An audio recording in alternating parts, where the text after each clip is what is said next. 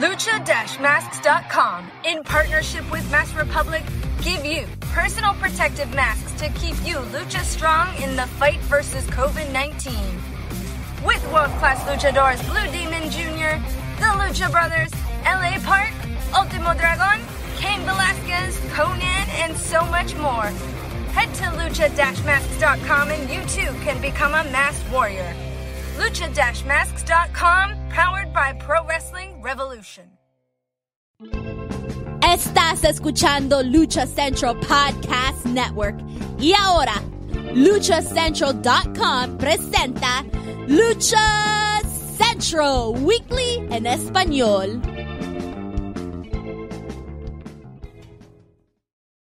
Amigos de luchacentral.com de México y Estados Unidos, sean bienvenidos a una nueva emisión de Lucha Central Weekly en español. Yo soy su anfitrión Pep Carrera y desde la Ciudad de México tengo el gusto de presentar a mi compañero y amigo directamente desde Contacto Informativo, Joaquín Valencia. Amigo, bienvenido. ¿Qué tal, Pep? Eh, muy buen día, noche, tarde para toda la gente que nos escucha una semana más. ¿Qué semana, eh? ¿Qué semana? Y vamos eh, rápido, vamos a agilizar esto porque de verdad hay mucho de qué hablar. Es correcto, mi estimado. Tenemos un programa lleno, lleno de información. Pero les comento rápidamente que continuamos el mes de abril con nuestro programa número 49, el cual está lleno de información, análisis, debate y uno que otro chisme del ámbito luchístico, tanto nacional como internacional. Amigos, escuchas, antes de comenzar les comento que las opiniones vertidas en este programa son exclusivas y responsables de quienes las emiten y no representan necesariamente el pensamiento de Lucha Central y Mass Republic.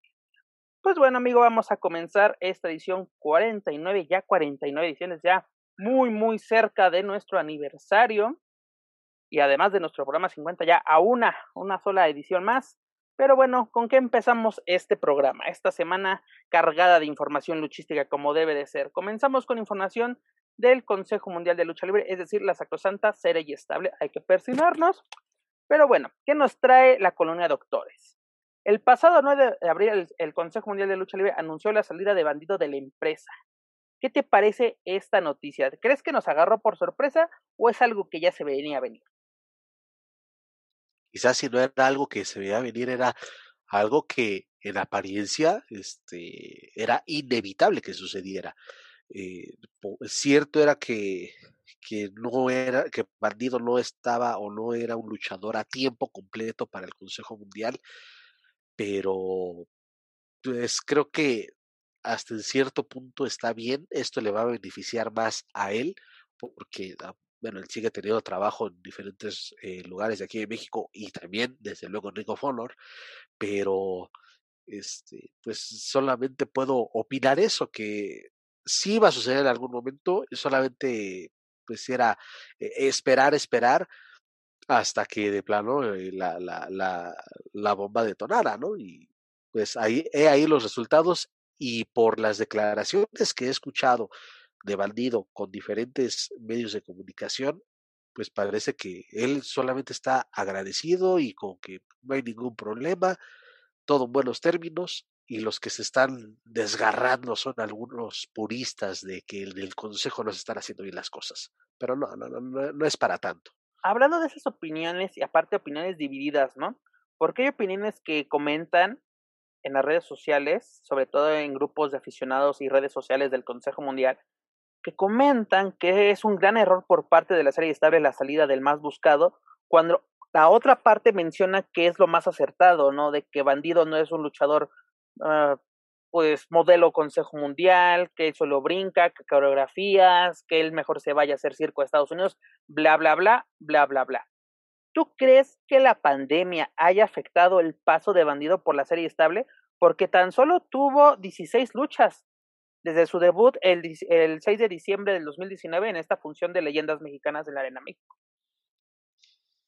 Pues como todo, ¿no? Sí, este afectó a muchos luchadores, pero sí creo que los planes que quizá tenía la empresa para Bandido, sí se vieron bastante afectados y, y, y, vuelvo a lo mismo, ¿no? Él seguía a lo mejor teniendo este trabajo en, Estados Unidos y por esa parte fue como que no, no hay tanta preocupación, al menos de parte del luchador, pero la empresa sí es de, y ahora cómo, cómo volver a trabajar, este, adaptándonos con las funciones de streaming, sin gente, será el mismo impulso y todo, vaya, todo se, se, se cambió, todo se ha modificado, pero insisto, ¿no?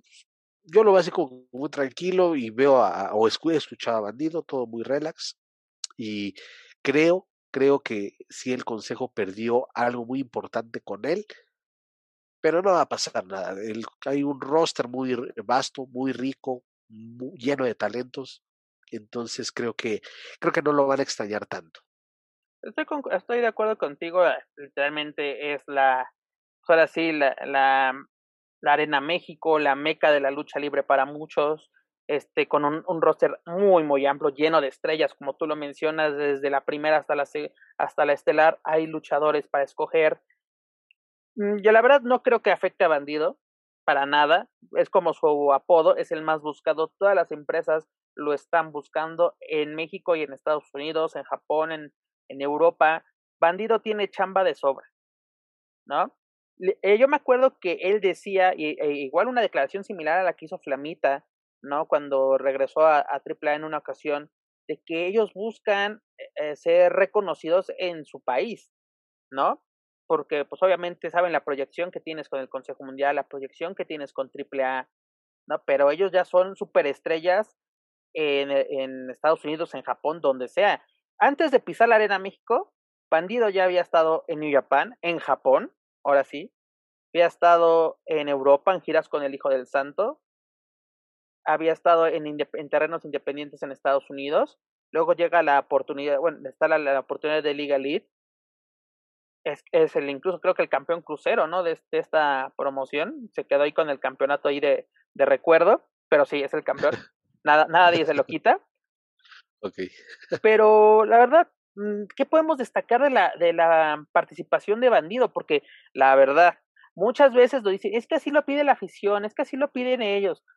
Pero, ¿qué podemos destacar de la presencia de Bandido en el Consejo Mundial? Te digo, son 16 apariciones, 16. Y para mí la más destacada o la relevante fue la lucha que vimos ante Volador Junior por el campeonato mundial histórico de peso welter de la NWA. De ahí en fuera no me viene a la mente, tal vez el torneo creo que de parejas increíbles, o no me acuerdo de qué era este torneo, no recuerdo bien de... Lo de los 20.000 torneos que se inventan. Ya sabes que también es el, el, el Consejo mundial, de, de, mundial de Torneos, pero ¿qué más podemos destacar? La verdad, eh, eh, siempre he dicho, uh, tienes una superestrella, no lo pongas en, en tercias, ¿no? Dale, dale oportunidad de que el público que no lo conoce de tu empresa o sea, tu público fiel que no lo conoce, lo conozca con este tipo de participaciones individuales. ¿No? Estamos, estuvimos espere y espere el duelo contra Volador. No decepcionó, pero también teníamos unas expectativas tan altas que no fueron ellas. Así como que, ah, estuvo muy buena, sí está en el top de lo mejor del año, pero como que le faltó algo, ¿no? Fue una lucha que estuvimos estirando, estirando por X o Y razón, pero le faltó algo. Y yo creo que también Bandido no, Mm, sí tuvo las oportunidades, pero no las oportunidades que creo yo que él necesitaba. Porque podías obtenerle una rivalidad individual contra Sansón, contra. Ahora sí, con el que quieras de los Dinamita. Desde ahí. ¿No? Con, con Último Guerrero, ¿no? De maestro, eh, maestro alumno. Lo que tú quieras. Puedes haber hecho muchas cosas con, con, con Bandido eh, además, aprovechando las alianzas que hay con Ring Honor, las alianzas que hay con New Japan, sabemos el tema de la pandemia, eso no se nos olvida, porque está muy cabrón olvidarnos un tema como ese. Pero bueno, aquí el que pierde yo creo que es el público del Consejo Mundial al ver una estrella. La empresa no pierde nada, para nada va a perder. Ahora sí, como si fuera casino, la casa nunca pierde. Pero los aficionados se van a quedar, porque hay aficionados que sí lo querían ver, hay aficionados que sí están molestos. Ve las publicaciones de el breve, pero muy, muy breve anuncio del Consejo Mundial sobre la salida de Bandido, pero ¿qué más pueden decir? Está bien. Ve el número de compartidos, de comentarios, de reacciones y ve la siguiente publicación cuántas reacciones tiene. Ni la mitad. ¿No? Había ah, publicaciones del Consejo Mundial que esa publicación de Iba a decir algo, pero de, de, todavía no me levantan el castigo, entonces me aguanto, me aguanto. Aquí, aquí, aquí, aquí existe la libertad de expresión, amigo, no te preocupes. Pero vemos que hay reacciones, hay 600 reacciones en menos de una hora, cuando la otra publicación apenas llegaba a 24, ¿no? Vemos que sí fue relevante la salida de este sujeto. Otros así que se sienten dueños más que los luteros de no lo necesitamos, tenemos un roster, que no sé qué, que no sé cuándo, él solo es relleno, solo es cirquero. Pero cuando llega bandido, lo santificaron de que sí, el hijo pródigo regresa a casa, es lo mejor, claro que sí, ya eh, eh, es, es, es cosa más hecho en la Arena México, es producto Consejo Mundial, sí, pero ahora que sale, vuelve a ser el, el cosa mal bastardo sin gloria. Sí, y bueno, curiosamente, ya ves que hay de todo, ¿no? Los que este que critican ese tipo de cosas, pero también es esa afición que, que hizo ídola, a, oído, lo mejor dicho, a, a, a, Rush, siendo que su estilo, pues, es muy lo mismo, contrastante. El, a lo que toro blanco pertenecía al Consejo Mundial, era la chingonería andando, el toro blanco, el, el, ¿cómo se llama? el ingobernable. Claro. Y si sale, esas no son formas. Eso no es de caballos, es un ingobernable, señores. ¿No? Ustedes defendían, lo, así, se compraban su mercancía, estaban ahí todos de que toro blanco, toro blanco. ¿No? Eso es, por ejemplo, es lo mismo. Cuando se salió carístico, siendo místico, ¿cómo le llovió? ¿No? Se Ajá. fue como las chachas, eh, de malagradecido, hubo campaña entre, hubo medios que hicieron campaña para desprestigiar a, a, a, a Sincar en aquel momento, ¿no? Cuando hacen la presentación con Jim Bros aquí en Ciudad de México, sí. cómo se habló pestes de este personaje. Igual, siempre que salga una, per pero te lo pongo así, el día que regrese la Park, el día que regrese Wagner, el día que regrese Bandido, ahí van a estar. Ay, Todos, claro, porque inevitablemente son nombres que, que, que jalan, son nombres comerciales y desde luego que por cualquier motivo es, son imanes de taquilla. Imán de taquilla y estos nombres que, que mencionas pues también lo son, ¿no? Y es desde luego inevitable que, que, que, cuando se lleguen a dar esos regresos o que se han dado estos regresos, eh, el, el, boletaje se agota en poco tiempo, ¿no? Pero, este, bueno, esa misma gente que, que, que hace ese tipo de comentarios, no dudo que sean los que se quedan este, en casa, y está bien, si es algo que no te agrada, pues para qué lo vas a ver, pero también son de esos defensores, mucha gente dice, hay los, los, los que nada más critican detrás de un teclado y no van a las arenas, pues también hay gente que defiende de manera pues, un poquito hasta increíble que defienden sin ir a una arena. Pero bueno, es un tema del cual podríamos colgarnos mucho tiempo, pero hay más información, mi querido Pep. Es correcto, rápidamente te comento, bueno, ya lo habías comentado tú, Bandido señaló que él sale en términos muy buenos del Consejo Mundial, él deja la puerta abierta a ver qué pasa. Una cosa es que tú la dejas abierta y, otra cosa que te la dejen abierta. Hubo desacuerdos, pues obviamente Bandido tiene mucho, mucho trabajo, lo quieren muchos promotores aquí en México, muchos promotores en Estados Unidos. Está en Ritmo Honor, cu, cu, cuya empresa acaba de renovarlo por un año más, ¿no? Por un año más lo vamos a seguir, por lo menos hasta 2022 Bandido sigue formando parte de Honor, exclusiva, con exclusividad se puede decir que en Estados Unidos, o por lo menos en televisión en Estados Unidos. Eh, veamos qué sorpresas tiene Bandido, ¿no? Ahorita aparte esa curiosa rivalidad que empieza a tener con Flamita, ¿no? En, en Ritmo Honor, que incluso en la última eh, transmisión de televisión, donde Bandido, ah, no, esta Flamita le dice a Bandido, ya no eres mi amigo, tú no eres mi amigo, así como, ¿qué puede pasar? No creo que veamos un máscara contra máscara, ni mucho menos, pero puede ser una realidad interesante, sí. puede ser un parteaguas de qué destino va a tomar tanto el Mexi Squad como Bandido, ¿no? Porque yo creo que también a Bandido le urge una carrera en solitario en una claro. empresa como Ritmo, ¿no? Imagínate incluso una rivalidad, ¿por qué no? Con, con este con Dragon Lee con Dragon Lee sería un bombazo sería de verdad un, un bombazo pero bueno, amigo, esa es la información que tenemos esta semana en el, eh, de, por parte del Consejo Mundial de Lucha Libre. Ya lo saben, amigos, para más información de la serie estable, sus eventos y sus luchadores, visiten luchacentral.com. Pero bueno, mi estimado Joaquín, vamos a, vámonos a la casa de enfrente, vámonos con información de Lucha Libre AAA, quien nos presentó este fin de semana la segunda parte, si no me equivoco, si la segunda parte de su función de autoluchas en el Autocinema eh, Coyoacán, aquí en el sur de la Ciudad de México, cuya función fue grabada el 20 de marzo, creo que si no me equivoco fue su primera fecha. Que, Parece que, que, sí, pero Ajá, parece que sí, o de las, sí, de las primeras. Sí, cuando el, el, de, el regreso de la, o más bien del inicio de la segunda temporada de, de Autolucha, rápidamente te comento los resultados de esta transmisión. En la primera lucha, Big Mami y Octagoncito superaron a la Parquita Negra y a Monster Clown, ¿no? Luego tenemos un duelo titular, donde hablamos la semana pasada sobre este tema polémico, en el cual Laredo Kid retuvo el campeonato mundial de peso crucero de lucha libre AAA. Ante es un lucho, ¿no, no, señores? La verdad, un lucho, ¿no? Ahorita lo comentamos rápidamente. Y en el evento estelar, Psycho Clam e Hijo del Vikingo derrotaron a Chessman y a la Parca Negra. Regresando al punto anterior, ese duelo titular es lo que le estamos pidiendo a AAA.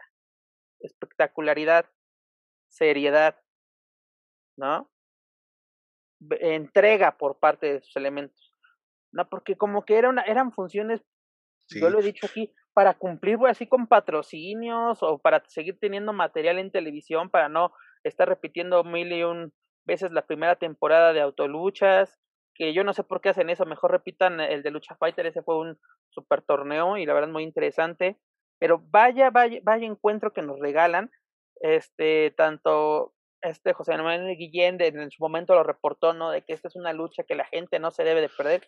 Y no, sinceramente, si tienen la oportunidad de ver este duelo, véanlo. Yo sí lo pondría por lo menos, eh, no sé si candidatearla como lucha de la, para lucha del año, pero por lo menos ya está en lo mejor del año. ¿No? A poco a poco está retomando con normalidad la, la actividad luchística y que vaya forma, vaya forma de hacerlo, ¿no? Y recordemos la polémica que teníamos la semana pasada, donde el Consejo Mundial desconoce, el Consejo Mundial, válgame Dios, perdón, donde AAA desconoce a Leo Rush. Espérate, de por eso, por eso rectifiqué, donde, donde desconocen a Leo Rush como campeón crucero, ¿no? O sea que esta lucha ya no es canon, no pasó, es un universo alterno, hay un Luchaverse, y no me refiero al de Mask Republic, pero, o sea, ya tenemos una nueva, una nueva defensa, o sea, retoma como si nada este Laredo Kid su, su reinado como campeón crucero. Llega a, al día de hoy que grabamos este podcast, llega a los 789 días como campeón, contando con nueve exitosas defensas, ya contando esta que la realizó con Ares, y dentro de estas defensas tiene dos en Estados Unidos, una si no me recuerdo, bueno, no recuerdo la promotora, pero fue en Texas, una, una, promotora tejana, y luego tuvo una en Major, en Major League una que sí, sí existió, sí es canon, ¿no? Y recordemos que este Laredo Kid es campeón desde el 16 de febrero del 2019 tras derrotar a Sami Guevara en un evento televisivo de, de, de, lucha libre AAA. ¿No? Esta lucha que no sucedió fue el 10 de febrero, o fue transmitida el 10 de febrero a través del canal oficial de Major League Wrestling, donde Leo Rush vence limpiamente a Laredo Kid, pero al parecer esto, como lo menciono, ya no sucedió. Y pues, ¿qué te parece, amigo, de que este Laredo Kid sigue triunfando o sigue como, como firme campeón crucero? Mira, la, calidad de Laredo Kid es innegable. Eh, lo de Ares también mm, a rescatar, de verdad, extraordinario lo que se vio. Yo lo decía, sigo esperando, sigo esperando AAA y con esa lucha de verdad sí lograron captar la, la atención y fue... Aquí se demuestra este que AAA tiene calidad. Porque muchos dicen, es que es circo, es que es una copia de la WWW, ya ves que ponen no sé cuántas W. este, Y, aquí hay calidad, señores. ¿No? Total. Hay entrega, hay luchas, por ejemplo, yo creo que esta lucha supera a la de a la de bandido y volador, la neta. Pues mira, ahí está, eh, sí. Y, y, y, sin hacer tanto ruido, porque es toda la promo que conllevaba, ¿no? Lo, la, la, el propio Consejo Mundial la vendió como la, lucha del año. Claro. Y seamos honestos, muchos también pensábamos que si, si hubiese llevado a cabo la primera vez, pues también pensábamos que, que Estaba como, por ese título, como candidata, podría estar como candidata. Nunca dijimos, esta es la lucha del año, porque sí, claro. si vemos unos días antes, nos ponen a este Laredo Kid precisamente contra Ken Omega por el megacampeonato en AAA, y luego nos dicen, viene, viene, la, viene ahora sí el golpe del Consejo Mundial, viene bandido contra volador, y nos dicen, no, pues es que hay cosa más, semáforo rojo, todos a su casita de nuevo. ¿no? Sabemos que ahí sí no fue problema, no fue culpa de del Consejo Mundial, pero bueno, se hizo que se enfriara este, este producto, por así decirlo.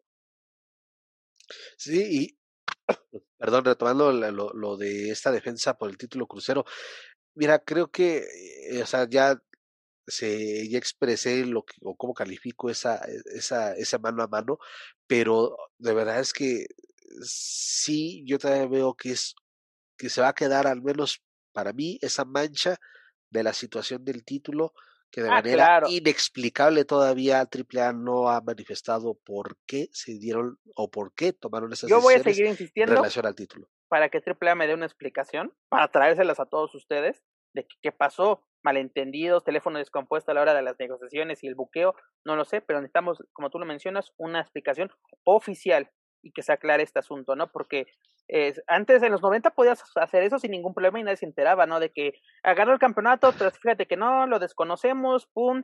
Aquí, incluso en AAA pasó muchas veces en los 90. Yo me acuerdo una ocasión que Fuerza Guerrera y Juventud Guerrera ganan los campeonatos de parejas en Arena Nesa y, y ¿cómo se llama? La Comisión del Estado de México desconoció ese reinado y, esa y de todos modos se transmitió esa función. Digo, no son casos que no, no hayan pasado antes. Hay antecedentes. Sí, pero, Pero mira, ¿hace cuánto tiempo fue? Exactamente, estamos hablando de un evento que pasó hace 25 años, 24 años, ¿no? Pero necesitamos una, una aclaración. Hoy en día se necesitan hacer aclaraciones, porque si quieren que, que este deporte sea tomado en serio, Claro. hay que hacer las cosas serias. Y además, dar al clavo con eso. Sí, ah, eh, y, y efectivamente, pero mira, y te das cuenta, y esto también se hablaba, o se ha hablado en muchas ocasiones, parece ser que al aficionado mexicano a la lucha libre no le, le importa un cacahuate los campeonatos, porque de verdad es que la, creo que los más preocupados, y aparte de tú y yo, dudo que alguien más se haga esa pregunta de qué rayos está pasando con el título crucero. pues, Y pues los medios sobre en todo Estados los Unidos, aficionados en redes sociales que no se manifiestan a- al respecto, ¿eh? en Estados Unidos sí se manifiestan los aficionados en redes sociales, eh, en las redes sociales de AAA, de Major League Wrestling, se hacen la pregunta, en, en podcasts como este, pero en, es- en inglés, en nuestros amigos de Lucha de Lucha Central Weekly en inglés han, se han hecho la misma pregunta de qué, qué carajos está pasando con este, esta polémica, esta situación con el campeonato crucero, quién es el campeón, qué pasó, por qué, por qué se dio esto. Sí se están preguntando en la Unión Americana, ¿no? Es, es muy chistoso que, le, que en otros, así fuera de nuestras fronteras, se pregunten más, más sobre nuestro, nuestro, nuestras empresas, Consejo Mundial, AAA, independientes. Es, es todo un relajo.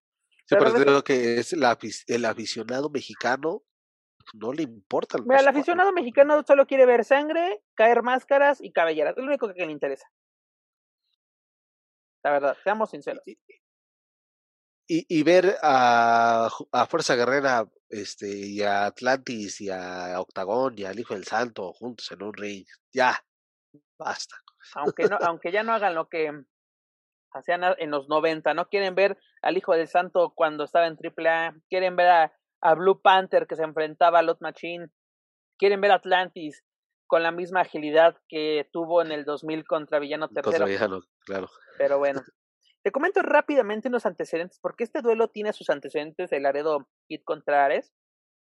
Tuvieron un encuentro el, el pasado 21 de enero en esta promotora tejana Martínez Entertainment, donde Laredo Kid salió victorioso. Y otro antecedente que es más anterior eh, fue el 29 de enero del 2017 en un evento de lucha memes en la arena Naucalpan, donde el Águila del Río Bravo salió avante, es decir, tiene una marca negativa Ares contra Laredo, así que aquí se puede dar una interesante rivalidad porque hay antecedentes no solo de, de rivalidad, sino de una de buenos encuentros, porque estos tres encuentros que le estoy mencionando, el de Autoluchas, el de Martínez Entertainment en Texas y el de Naucalpan con Lucha Memes, son muy buenos, se los recomiendo, los pueden, bueno, el, el último, ahora sí, el de Autoluchas, no, todavía no está disponible en ninguna plataforma de manera legal, por así decirlo, Ah, acuérdate que el lema de allá es este eh, si, la única forma de apoyar la lucha libre es estando ahí y solamente los que asistan, los que paguen su boleto podrán disfrutarlo. Todos los demás se la persinan. Exactamente, pero lo que es el, este encuentro de Martínez Entertainment y el de Lucha AAA. sí lo pueden encontrar en, en YouTube. Mamas así, dense un buen chapuzón ahí en el, en el buscador de esta, de esta, bueno, de, de este buscador. Bueno, empresa.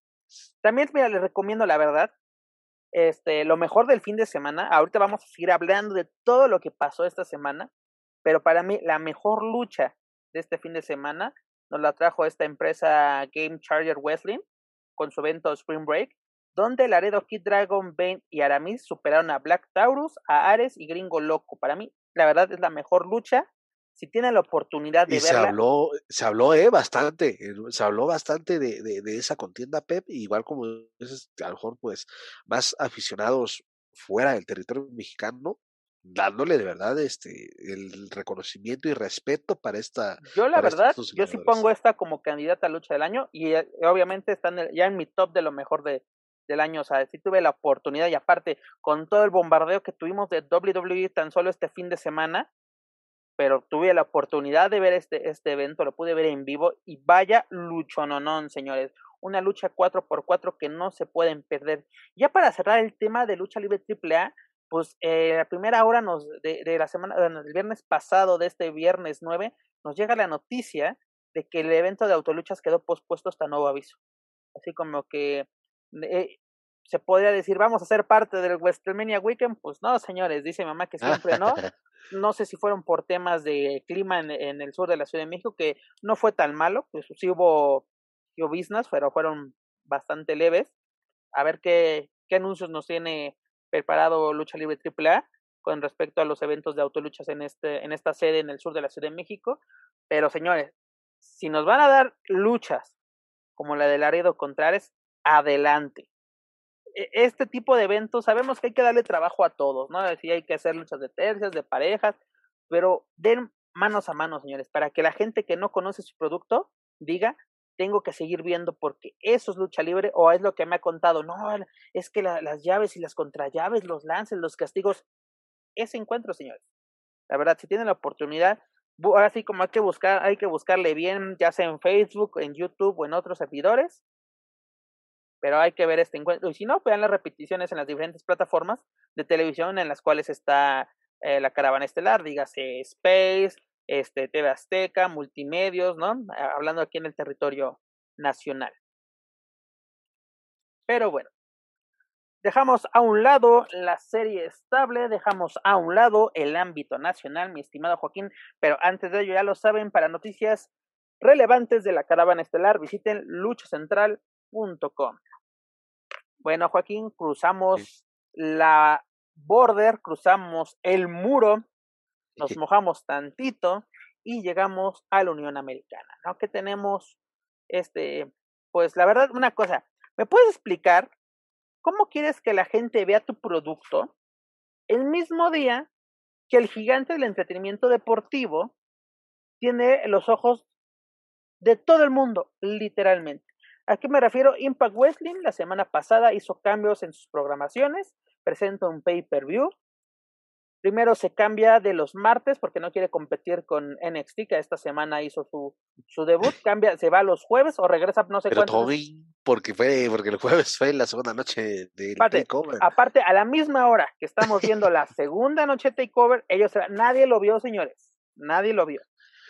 Y, luego, de los luchadores de... horas antes de la primera noche de WrestleMania, hacen el pay-per-view de, Hard Just, de Hardcore Justice. ¿no? La doceava edición de este pay-per-view, que inició cuando todavía esta empresa se llamaba TNA, ¿no? TNA.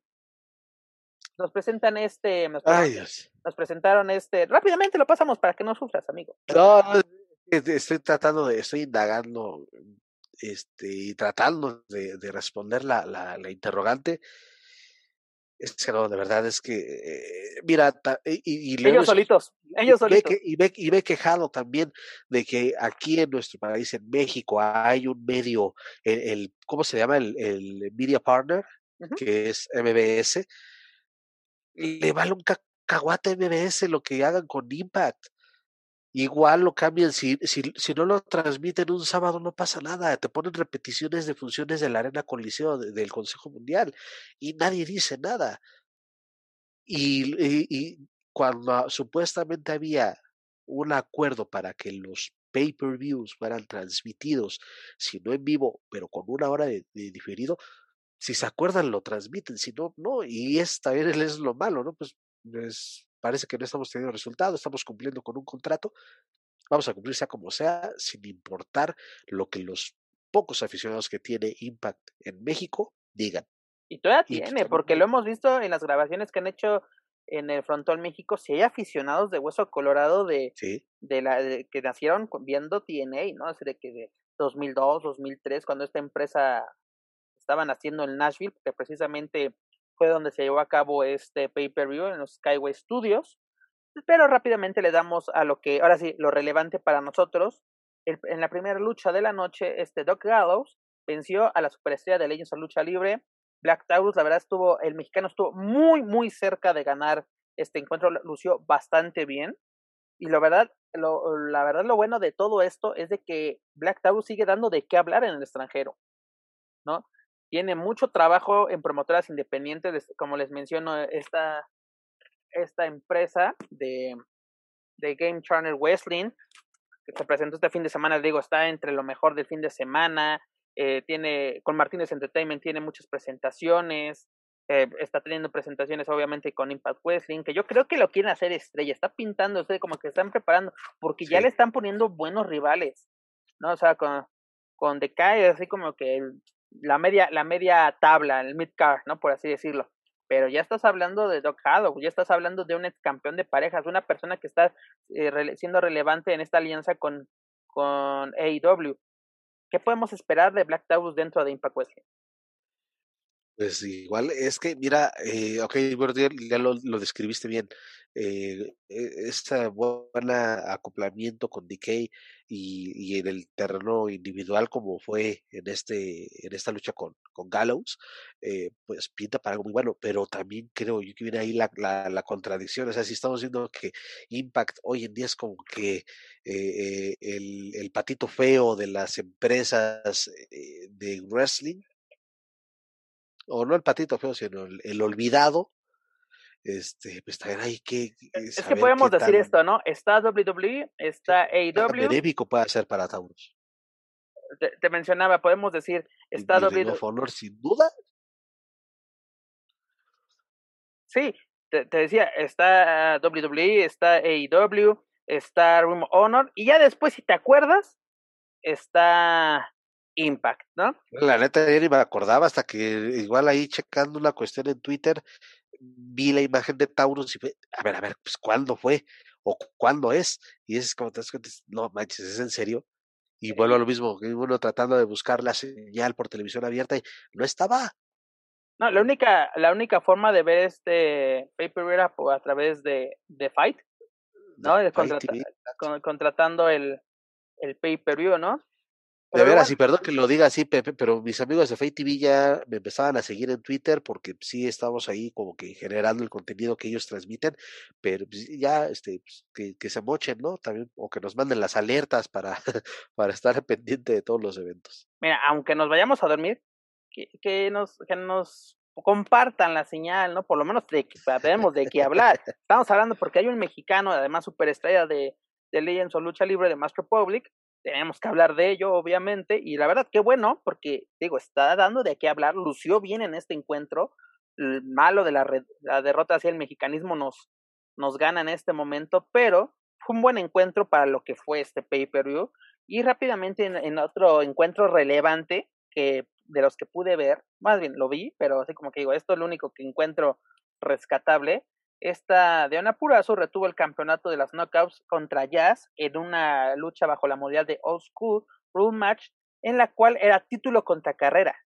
Y al perder esta Jazz, esta ex campeona de WWE, pues se tiene que, que retirar, ¿no? Y si no me equivoco, creo que va a tener una ceremonia de retiro en AEW, no recuerdo bien la fecha, pero se va a llevar a cabo en este, en este evento, ¿no? Y además recordemos que el próximo 25 de abril, esta Deona se va a enfrentar a, a Talin Dashwood por el campeonato de las Knockouts. Este duelo llama un y lo movieron, ¿eh? Lo movieron, acuérdate que Rebellion estaba programado para el 24 y lo, lo movieron para el 25 en estos, estos cambios que hay ahí de en Impact. Mira, está bien pues porque, el 24, porque el 24 tenemos Consejo Mundial, también hay grabaciones de AEW en, en Chicago, así que qué bueno que se vayan al 25, así para que no se nos junte la, la chamba a nosotros, porque luego sí es un relajo, hermanos, de que, este, ahora sí, A mí me gustaba la guerra de los miércoles por la noche, pero qué bueno es que ahora es uno martes, uno miércoles, así uno puede entregar sus reportes en tiempo y forma para que ustedes los puedan checar en luchacentral.com. Pero bueno, amigos, esto es lo que tenemos relevante por parte de Impact Wrestling. Ya lo saben, toda la información de Black Taurus relacionada con Impact Wrestling la pueden encontrar sin ningún problema en luchacentral.com. Pero bueno, amigos, continuamos. Vámonos a empresas más relevantes. Vámonos con All Elite Wrestling. Vámonos con The Lead. Bueno, pues nos presentaron este fin de semana, presentaron, más bien, el viernes, no, bueno, sí, es, fin de semana a partir del viernes. El pasado viernes 9 de abril nos presentaron su primer house show, porque ellos decían que no iban a hacer esto, pero pues aprovechando, pues ahora sí, toda la fanaticada que andaba ahí rondando por Florida, ellos llevaron a cabo en el Daily Place, eh, en Jacksonville, Florida, donde están llevando todas sus funciones de desde que inició este tema de la pandemia, pues presentaron el, el, el evento de, The House Always Wins, es decir, la casa siempre gana donde nos presentaron un encuentro donde el Triángulo de la Muerte, es decir, Penta, Fénix y Pac, junto a los hermanos Seidel, es decir, Matt, Matt, y Mike, vencieron a los Young Bucks, a Kenny Omega, a, Takeshita y a Michael Nakazawa, ¿no? Un encuentro 5 contra 5. Lástima que este evento no fue televisado, pero fueron parte de este, de este auge del WrestleMania Weekend y además la información de los Lucha Brothers no, que, no solamente queda en un simple house show, ¿no? De que, que dio de qué hablar, pese a no, como lo menciono, no, no ser televisado. En, en esta semana, en el episodio 81 de Dynamite, los Young Bucks obtuvieron su cuarta defensa como campeones mundiales de parejas de IW tras vencer a Phoenix y a Pac, ¿no? Todo parecía, amigo, que Rey Phoenix y Pac se llevarían la victoria, que serían los nuevos campeones de parejas de IW, pero ¿qué pasa? Matt Jackson despoja de su máscara Phoenix. Phoenix se va con la, se tapa el rostro con sus manos. ¿Y qué hacen los John Box? Pues aprovechan para aplicar una doble super patada, es decir, un super kick hacia el rostro de, de Phoenix.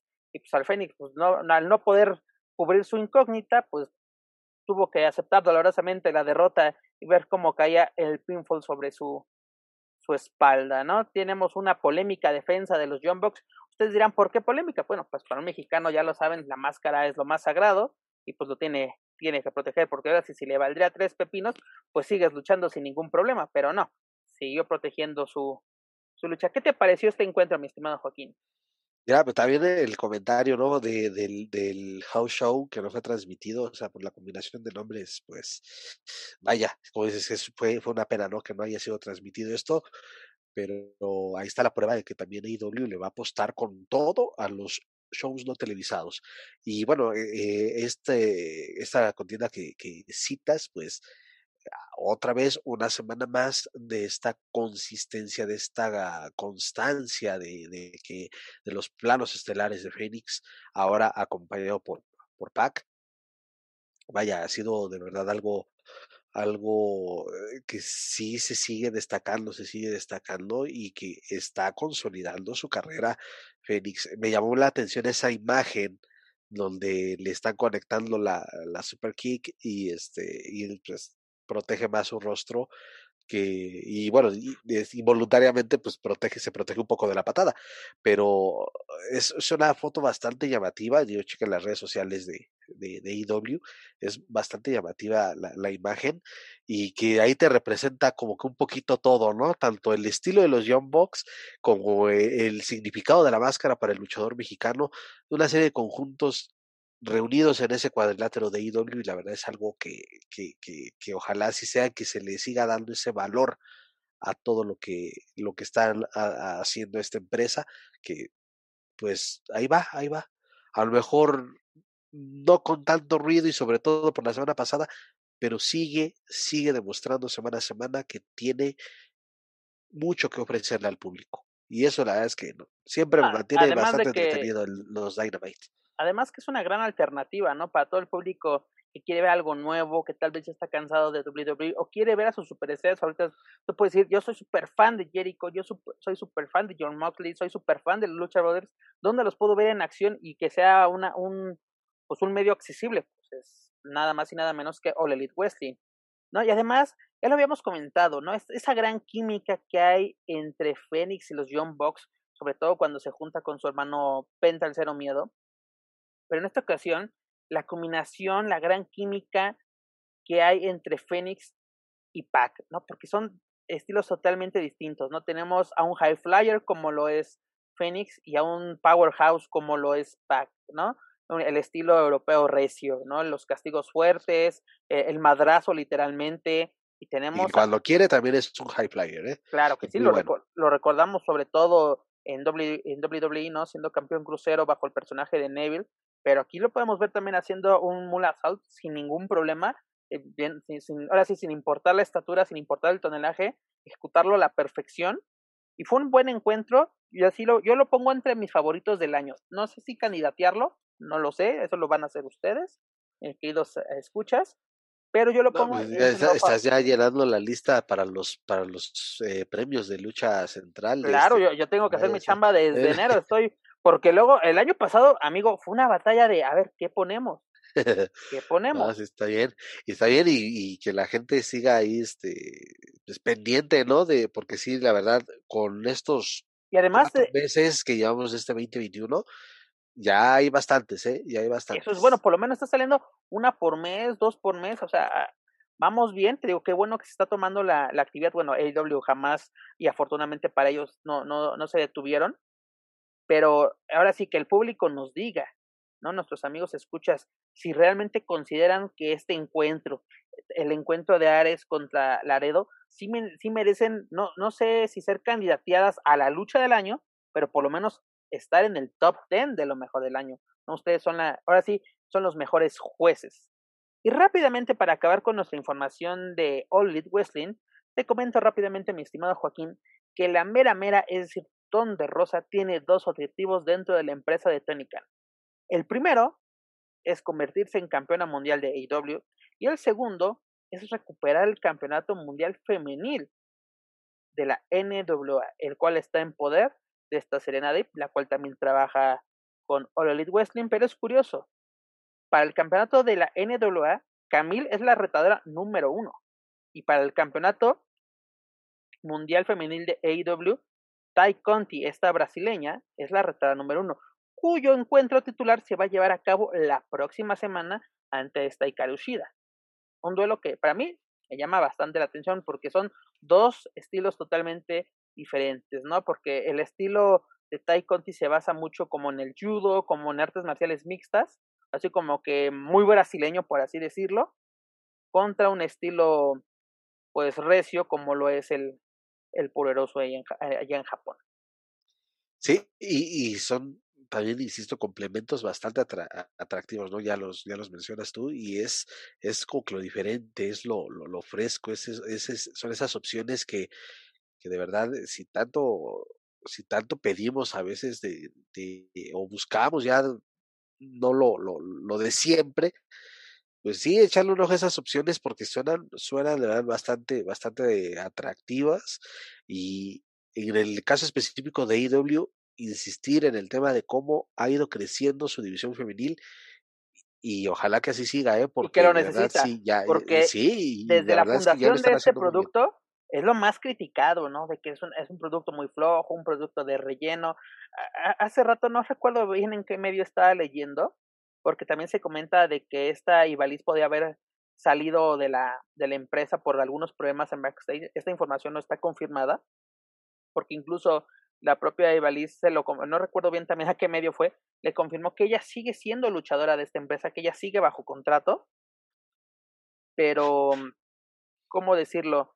Este, esta, promo, esta promotora es criticada por su división, pero decían, es que todo el protagonismo lo tiene esta Brandy, la, la, la, la, la. Brandy tiene como dos meses que está embarazada está fuera. Y, ya, y está fuera. Práctica, descártala para este 2021, descarta a, esta Brandy. A Brandy Robs descártala totalmente. ¿Por qué? El embarazo, el parto, la recuperación. ¿No? O sea, como que esos comentarios literalmente estúpidos no vienen al caso porque es que opacan a las luchadoras latinas, no sé qué eh, y y Diamante son las fueron las campeonas del torneo de, de, de parejas femenil, ¿no? Ese es su torneo que tuvieron. Luego, eh, pues decir, la, la campeona es japonesa, ¿no? O sea, de que Brandy dónde tiene el protagonismo. Brandy desde hace mucho dejó de tener protagonismo. No, incluso ya tenía una rivalidad aparte con esta, con, con esta Ali, que a quien conocimos como The Bonnie dentro de esta, The de esta empresa, que era muy buena, pero pues también llega el, el caso del, del embarazo. Pero te digo, esos comentarios de que es que se opacan, o sea, pues, señores, hay que ver el producto si lo vas a criticar, Claro. ¿no? Porque puedes decir, mira, no me está gustando esto, esto también, pero te digo, a mí me está gustando el desempeño que está teniendo esta Tai Conti. Para mí fue, la verdad, una pésima decisión por parte de WWE liberar, perdón, liberarla. Pero aquí tienen la oportunidad, ella la que necesitaba era esas oportunidades y aquí se le están dando. Estamos viendo el caso de Ton de Rosa. Sinceramente, ¿cuánto tardaríamos en ver a Ton de Rosa en WWE? Y como Ton de Rosa, ¿no? Su personaje de Katrina y todo. No, señores, ah, eh, es el caso que vamos a tocar más adelante, que también ha sido muy criticado, el, el, ahora sí, el cambio de nombre que ha tenido talla dentro de WWE, lo, lo hablaremos más adelante, pero bueno, hay que ver cómo está evolucionando. Yo creo que la, la división femenil de AEW está tomando un buen camino, está trayendo buenos elementos.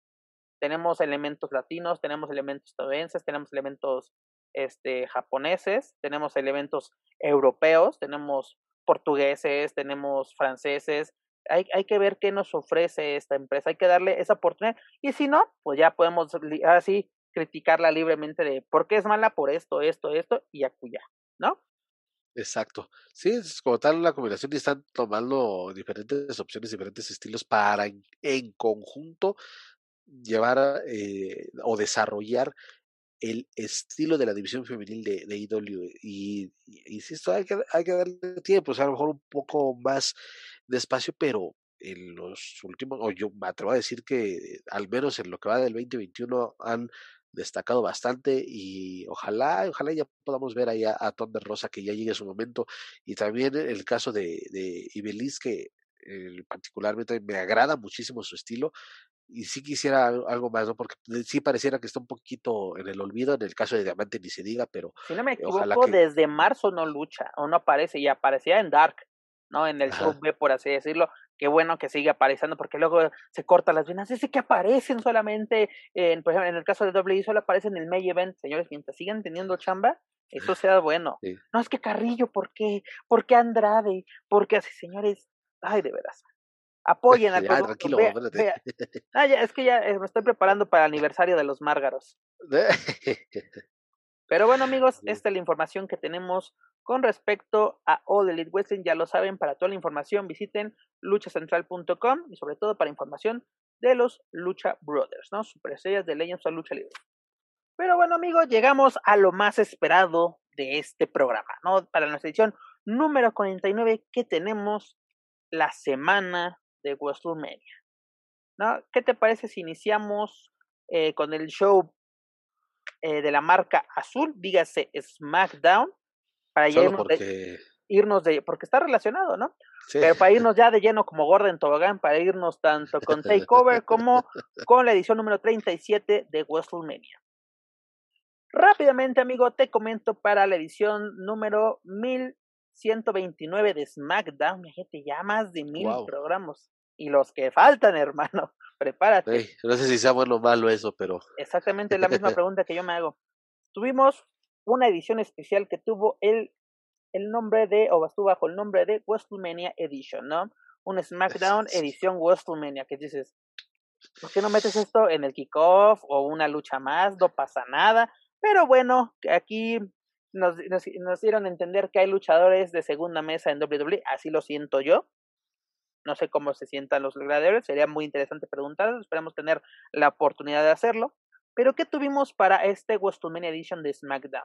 No, tuvimos un duelo por los campeonatos de parejas de la marca azul, donde Dolph Ziggler y Robert Roode retuvieron los campeonatos, superando a parejas como Alpha Academy, a este Street, Street Profit, a Rey Mysterio y Dominic, ¿no? Donde aparte hubo polémica, porque hubo un relevo ilegal, porque entra este Ziggler, da una patada, si no me equivoco, a este Montes Ford, no me acuerdo. Sí, sí, sí, es que ya no- era este Montes, ajá. era Montes precisamente, sí. y el que tenía el relevo era Root, ¿no? Da la patada y el que hace el pinfall precisamente es Root, ¿no? Tenemos una polémica defensa. Y te, y te digo la verdad, esta lucha iba bien, se estaba desarrollando bien, todas las parejas se estaban luciendo, pero ¿por qué acabar de esta manera, de una pésima manera, un encuentro que se considera de WrestleMania?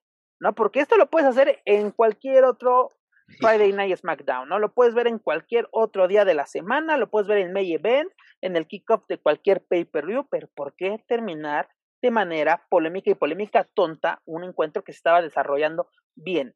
Sobre todo donde estaban luciendo tanto Dominic como Rey Misterio. Claro, y sí, y, hubo un momento de verdad este, donde un momento clave, ¿no? Y emocionante que sí fue de, ah, parecía, parecía, pero Otis llegó. Nuevamente tuvimos un esa doble, plancha de. Un doble 6-1-9, así desde el ataque a, a Brock Lesnar en Survivor Series no veíamos un ataque en conjunto de los misterios. Es correcto. Sí, y, y, y, insisto que era muy. Uh, vieron o vimos ese pequeño momento que hizo emocionar seguramente a todo el público latino que es súper fan de Rey Misterio y ahora apoyándolo con, con Dominic. Sí, coincido que le rompieron la mother muy cañona a, la lucha que estaba teniendo muy buen ritmo. Y, bueno, me gusta la pareja de, de Ruth y de Ziggler como campeones porque sí son también unos, son de los luchadores más infravalorados, pero es de, pues por lo menos son campeones de algo, ¿no? Esto un poquito, tapa un poquito. Pero este, sabemos que pueden dar más, ¿no? Porque ah, por supuesto. ¿Por qué ser el rudo que es rudo? Porque sí. Así, el rudo que gana con trampa, sabemos que por eso son rudos. Puedes demostrar de que soy el rudo a vencer soy el que manda aquí, no vamos a empezar de, ah, soy el jefe tribal, el de la mesa. Ahorita vamos con aquel. Ahorita vamos con él, vamos, vamos por partes, como dirían en la Buenos Aires.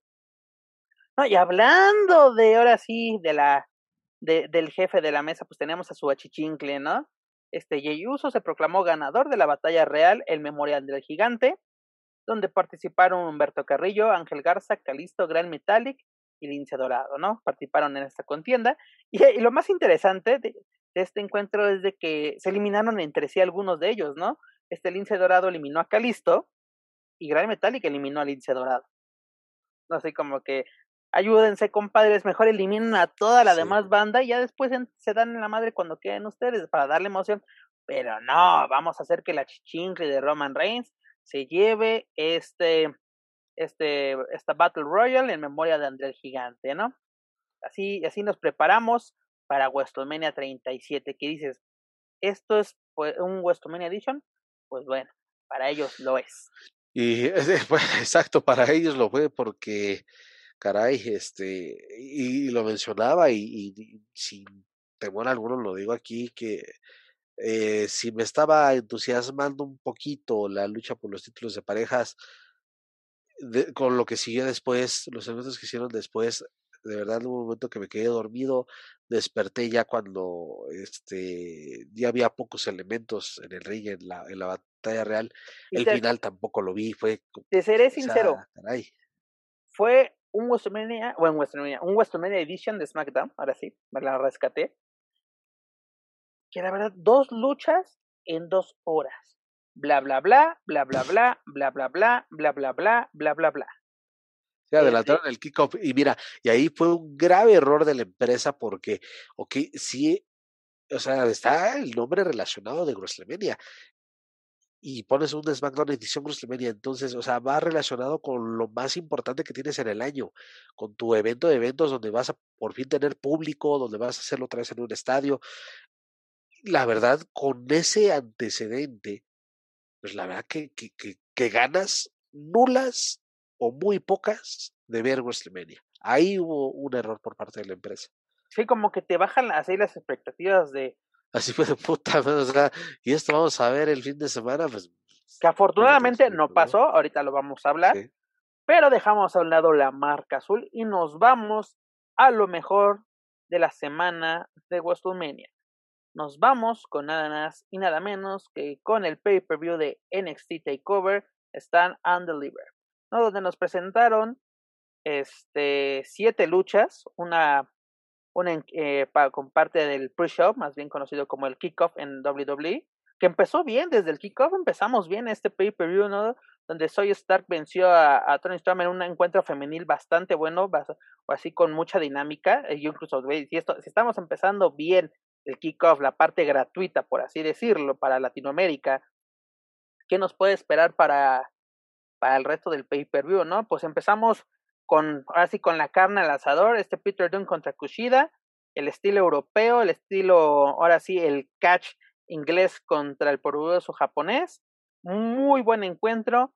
La verdad, al principio dice, le tengo mis dudas a este encuentro, pero por fin Kushida está teniendo sus, sus buenas actuaciones. Creo que estamos volviendo a ver al Kushida de New Japan, porque incluso cuando vino aquí a México, tanto con Liga Elite como con el Consejo Mundial, solo vino a pasear.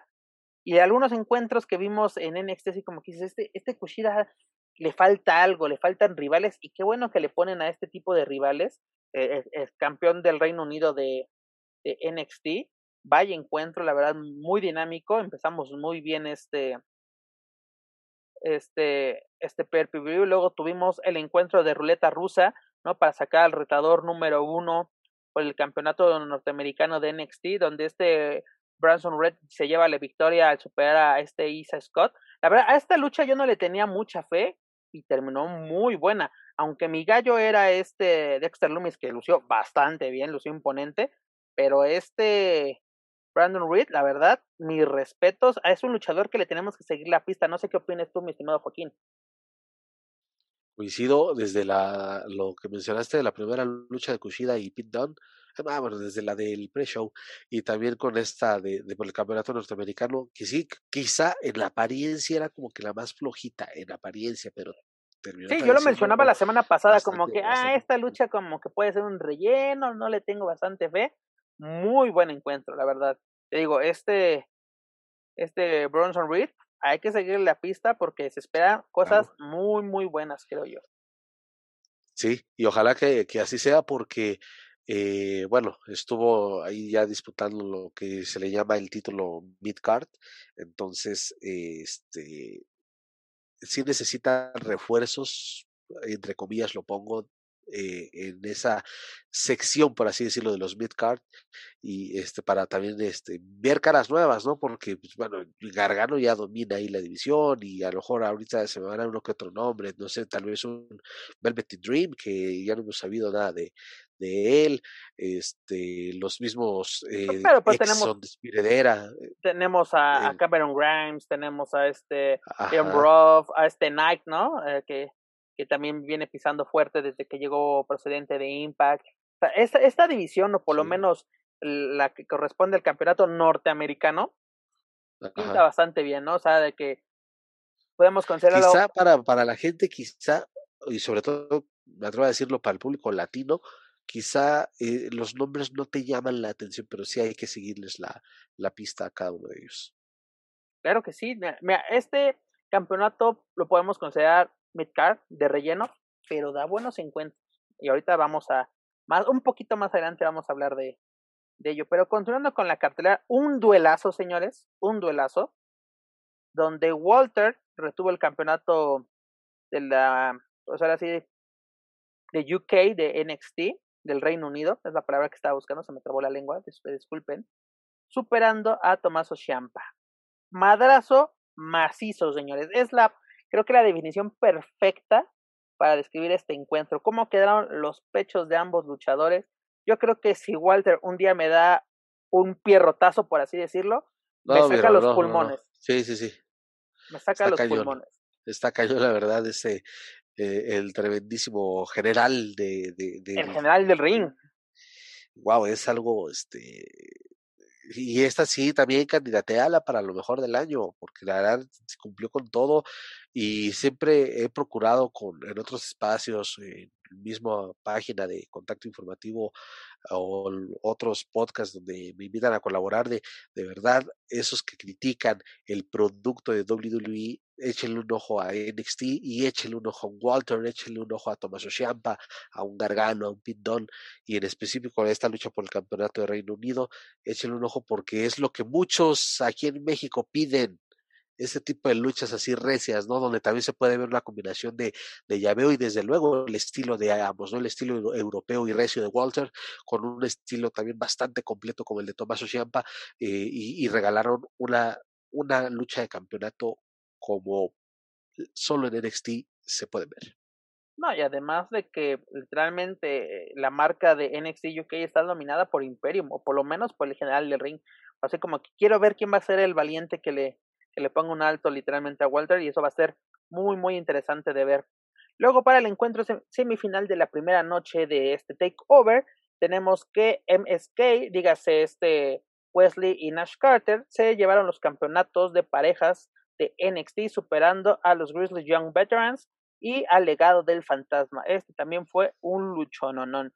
Y sobre todo Raúl Mendoza y este Joaquín Waltu Tocayo pusieron bastante, bastante bien, ¿no?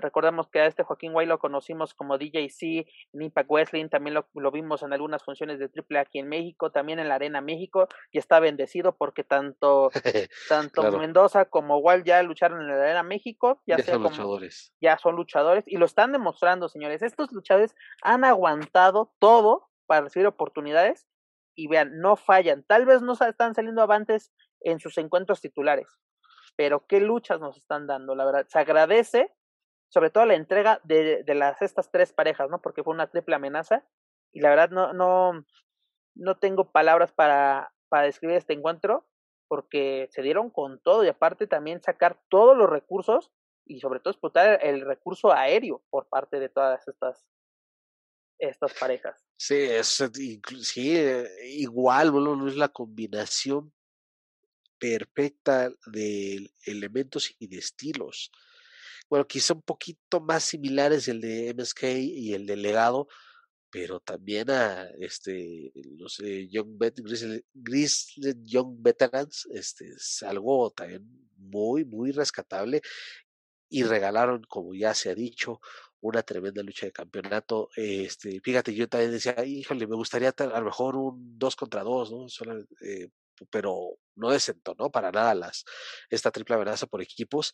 Y, pero también es meritorio para las parejas que, que perdieron, como el legado del fantasma, como, bueno, los este, Young Veterans ya tuvieron su, su chance, pero creo que hicieron todos los méritos, eh, mi tocayo y, y, el buen Raúl Mendoza, para que puedan tener su revancha. Ojalá que se les pueda dar pronto, porque pues, ya demostraron, ¿no? Ya demostraron que, que, que pueden con ese tipo de retos y con esos eh, no solo demostraron, Joaquín, perdón que te interrumpa, no solo demostraron que tienen con qué, sino de que son unos futuros campeones. Tarde o temprano lo van a hacer. De mí se acuerdan. Si no, ya me vendrán aquí los reclamos, pero de mí se acuerdan que el legado será en, eh, eh, para este, eh, antes de que acabe el año, son campeones de parejas de, de NXT, si no es que pasa algo antes con el legado del fantasma. No, no, no, ojalá que se queden en NXT. Toco madera, toco ojalá madera. Que se queden ahí mucho tiempo. Esperemos que sí. La verdad, les recomiendo mucho este encuentro, véanlo.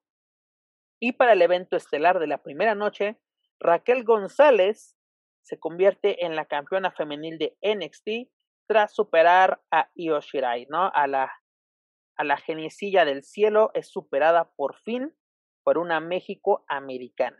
¿Qué nos puedes comentar sobre este encuentro titular? Que honestamente yo no esperaba que se diera ese resultado, ¿no? Yo tampoco. Yo pensé que... Sabía que iba a ser un muy buen encuentro, sabía incluso dije, esta, esta Raquel González va a vender muy cara la, la derrota, pero no. Ahora sí, la que vendió cara la derrota fue la japonesa, esta claro. exactamente. Sí, insisto, este Shirai, pues ya también ya este, la vemos como que ahora con, ahora desde cuántos metros se va a lanzar, en qué momento, qué postal va a regalar, ¿no? Para, para los fotógrafos de la empresa como para todo el público que, que lo vimos o que lo vemos a través de, de, de WWE Network. Wow, es de verdad, es un reinado que créeme que no quería que se terminara todavía, pero obviamente en algún momento debería de, de finalizar y qué mejor con una eh, representante de, de, de, la raza, ¿no? Que muchos digan, ah, es que no es mexicana, que la, vale gorro. Raquel González es, México americana. raza, sí. Y Padres mexicanos, señores, ¿eh?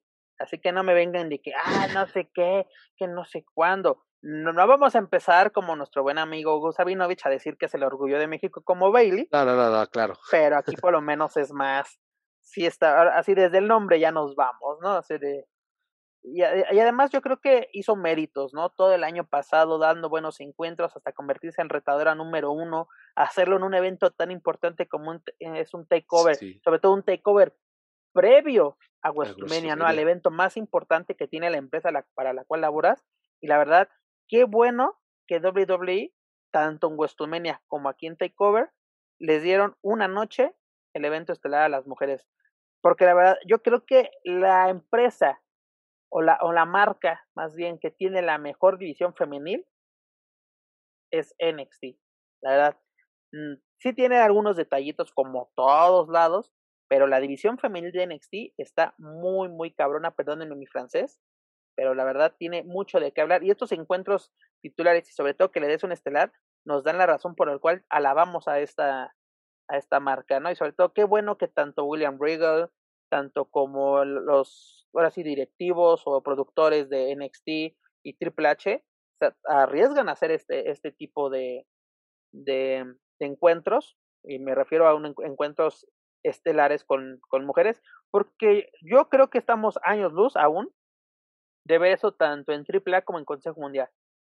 No, cuando tuvieron la oportunidad en la México, no la aprovecharon. Y en AAA cuando, cuando tuvimos el encuentro entre Fabi y, y Shani eh, de cabellera contra máscara o máscara como cabellera, como le quieran decir, decepcionó totalmente. ¿no? Y, no digo que fuera por ella, sino fue, fue cómo se desenvolvió la lucha. Intervenciones, que aquí, que allá. y aquí, en este caso, tenemos, tuvimos un tiro derecho. ¿no? sí, como deben de ser las luchas. Como deben ser las luchas de campeonato, exacto. O de apuestas. Sí, sí, sí, así deben de ser. Eso es, eso es lo que deberían de, de, de, tomar, ¿no? De este tipo de, ejemplos. Y no es porque sea, aunque me tachen de, de, Villamelón o, que nada más apoyo lo, lo, o que no apoyo el producto nacional. No, porque el producto nacional hay muchos defectos, pero ahí está un ejemplo. Tomen las cosas buenas, no tomen, a lo mejor, bueno, conceptos puedes tomarlos y adaptarlos a tu estilo, pero ahí está el ejemplo de que si también trabajas este, tu división, por más débil que parezca, pueden en un mediano o largo plazo darte los resultados esperados. Y también ya sería, ya la división femenil de la lucha libre mexicana lo necesita, ya sea desde las independientes, AAA y el Consejo, de manera general, ya necesita, no, no basta con, con este, no sé, este, igual eh, darles, por ejemplo, ese, ese foco como lo tuvieron Fabi y, y Shani, no, ya necesitan de verdad ya cosas más, más este, de proyección y de impulso para que se pueda ver eh, todo el talento que desde luego hay por todas partes. Pero regresando a este tema, ojalá que Raquel siga por, por ese camino, eh, tiene la fortaleza, tiene la presencia, tiene el, el porte de campeona y ojalá que la podamos ver por mucho tiempo con ese cinturón. Pues va a ser interesante porque esta Yoshirai fueron más de 300 días, amigo. Casi llega al año como campeona y a ver qué, qué sucede. No, no sé si es el reinado más largo, no tengo el dato a la, a la mano. Creo que no te escucho, amigo. Creo que se mutió por un segundo tú. Creo que sí, el, campeonato más largo de NXT eh, femenil, sí, creo que sí es el más. A ver, vámonos rápidamente a checar ese dato. A ver, aquí ya lo, lo tenemos. Este. No, el más largo lo tiene esta Shayna Baszler con 500, 549 días. Fíjate, y es que también, bueno, recordando así algunas, ¿no? De bote pronto, algunas defensas de Shaina también eran, este, de, de que te decías, oye, ¿cuándo se va a acabar esto? Pero era un reinado que no aburrió. El de Yoshirai tampoco. Pero sí hubo un momento, no sé qué piensas tú, qué, qué piensa la gente que nos escucha, que era de, ¿quién le va a quitar el campeonato a Yoshirai? Sí, va, va, va, va a ver quién. Bueno, ya está. Ahorita lo vamos a hablar más adelante. Vamos de manera cronológica en este, en este pay-per-view, porque ya salió quien le quiera toser de frente a, la México-Americana, es decir, a esta Raquel González. Pero bueno, esto es lo que nos presentó NXT en su primera noche. Para la segunda noche empezamos también igual con, con un kickoff donde este Kieran Dian y este Drake Maverick se convierten en los retadores número uno por el campeonato de parejas hasta superar a, este Pintango, ¿no? Ya este. perdón que te interrumpa, pero lo de lo de Drake Maverick es de, es de risa, es de, es de lo de lo poco chusco que le encuentro a NXT. Es el, e, es, es el, el verdadero underdog de esta empresa, amigo. Recordemos la historia del año pasado de que me despiden, estoy haciendo lo mejor, llego, llego con el fantasma a la final, la pierdo, pero me gano, me gano mi contrato. Pues bueno, este Drake Maverick sigue dando de qué hablar yo no, yo no sé por qué tanta, tantas oportunidades a este Frisango por, por los campeonatos de, de parejas, así de que o son retadores o están en la lucha por los retadores, o sea, no, no entiendo.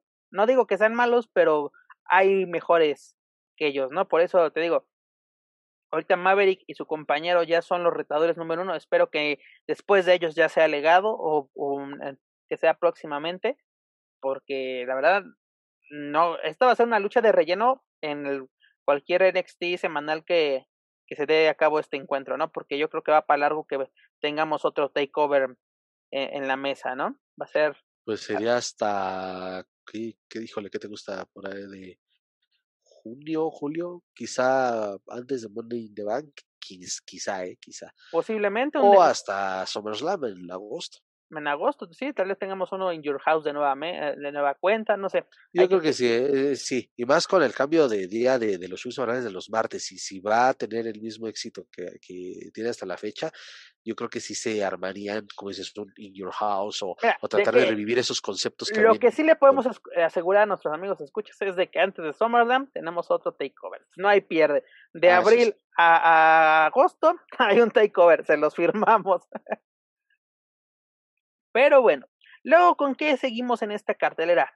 Pues tenemos el duelo donde nada más y nada menos Santos Escobar, a, quien también conocimos como el Hijo del Fantasma, se convirtió en el campeón indiscutible de peso crucero de NXT tras superar a Jordan Devlin en una lucha de escaleras. Al principio yo señalé y critiqué mucho la modalidad que se había escuchado, se había escuchado, perdón, que se había, se había escogido para para este duelo titular, pero la verdad fue una muy, muy buena lucha. No, esta sí no la voy a candidatear para lucha del año, lo mejor del año, pero es digna de un takeover, es digna de un pay-per-view.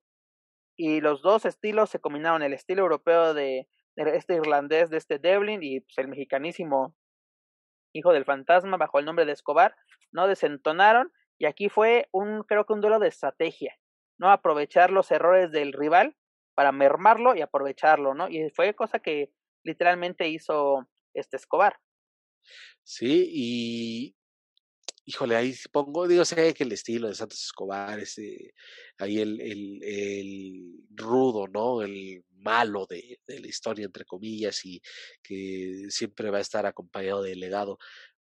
La lucha está desarrollando también que si el único, el único pero que le pongo es esa intervención de, de, Joaquín Wild y de Raúl Mendoza para que, que influyera en el resultado, ¿no? Pero, pues en términos generales fue algo muy bueno y demostrando también ahí que Escobar es, es madera o es materia para llevar en, en, sus hombros todo lo que representan esas tres letras que son NXT. Tiene un futuro muy prometedor dentro de la marca dorada y negra porque ya no es ya no es amarilla ya es la marca dorada y negra según mi, mi nuestro buen amigo Marcelo Rodríguez no voz oficial de WWE la verdad no, no decepcionó esta lucha fue fue buena fue bastante aceptable y es lo bueno ver a, al fantasma en, estas modalidades las cuales ya conoce por su paso en AAA que el domo que que las de cosas malas Block Match o no me acuerdo cómo se llaman bien estas luchas. Él, él está preparado para, la, para cualquier modalidad y además que tiene un, micrófono tremendo, aparte habla el inglés a la perfección, muy muy fluido, cosa que no entienden los que quieren estar en WWE, tienes que hacer eso. Puede ser el más chingón del mundo, pero la gente te quiere oír. Quiere, quiere que llegues y digas, yo soy el más chingón y te voy a partir la madre. Eso quiere escuchar el aficionado de WWE. Pero si te quedas mudito como, así como turista mexicano que pasa a, a Chula Es que Vista al Target. Te lo creo del personaje de Sin Cara, no tenía boca. Pero los demás que se quejan, ¿no? Esta es la prueba de lo que la gente, la- los prospectos que quieran llegar a WWE tienen que seguir los pasos de Alberto el Patrón y del Hijo del Fantasma. Te tienes que adaptar, no la empresa se tiene que adaptar a ti, tú tienes que adaptarte a todo, a su sistema de trabajo, a su buqueo, a su forma de luchar sobre el encordado, ¿no? A de que tienes que agarrar el micrófono. Aquí ya no es buenas noches, Arena México. No, una caída más. Eso ya no, aquí no funciona, señores. Son las Oye, grandes ligas. Híjole, hiciste acordar, Army, voy a hacer un enorme paréntesis. En un, en un house show de, o en un WWE Live desde la Arena Ciudad de México, cuando Alberto del Río era campeón mundial, y este, y lucha eh, con, creo que fue lucha por equipos, si la memoria no me falla, y al final se queda en ese pique con, eh, con Sin Cara, ¿no? El primer Sin Cara. Y bueno, se termina en descalificación la lucha y pasó eso. Y, de repente dije, ¿es Arena Ciudad de México o, o es Arena México? Porque dijo esas palabras, buenas noches Arena, buenas noches México. Y de verdad fue como que estoy viendo a, a Místico y a Dos Caras viendo a los personajes de allá de la colonia de doctores.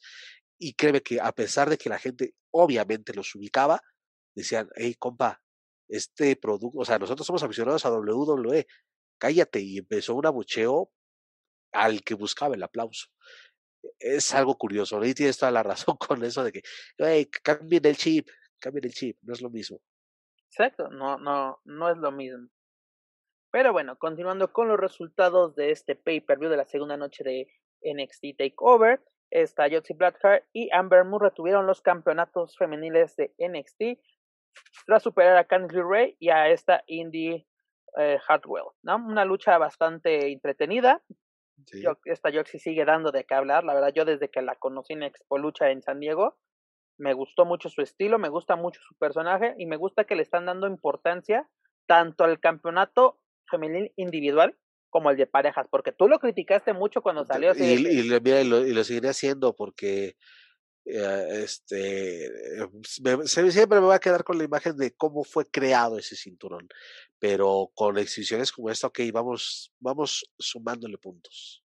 Exacto, ¿no? De que, mira, de que nos están demostrando de que no es un mero relleno, cosa que está pasando en la marca principal, sin ofender a nadie.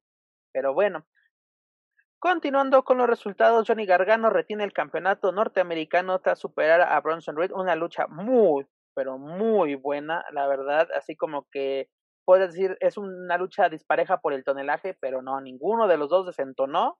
Gargano sigue siendo pues ahora sí un rival a vencer, aunque déjame decirte que no me gusta que ahora tiene como achichincle a este Austin Theory, Austin Theory.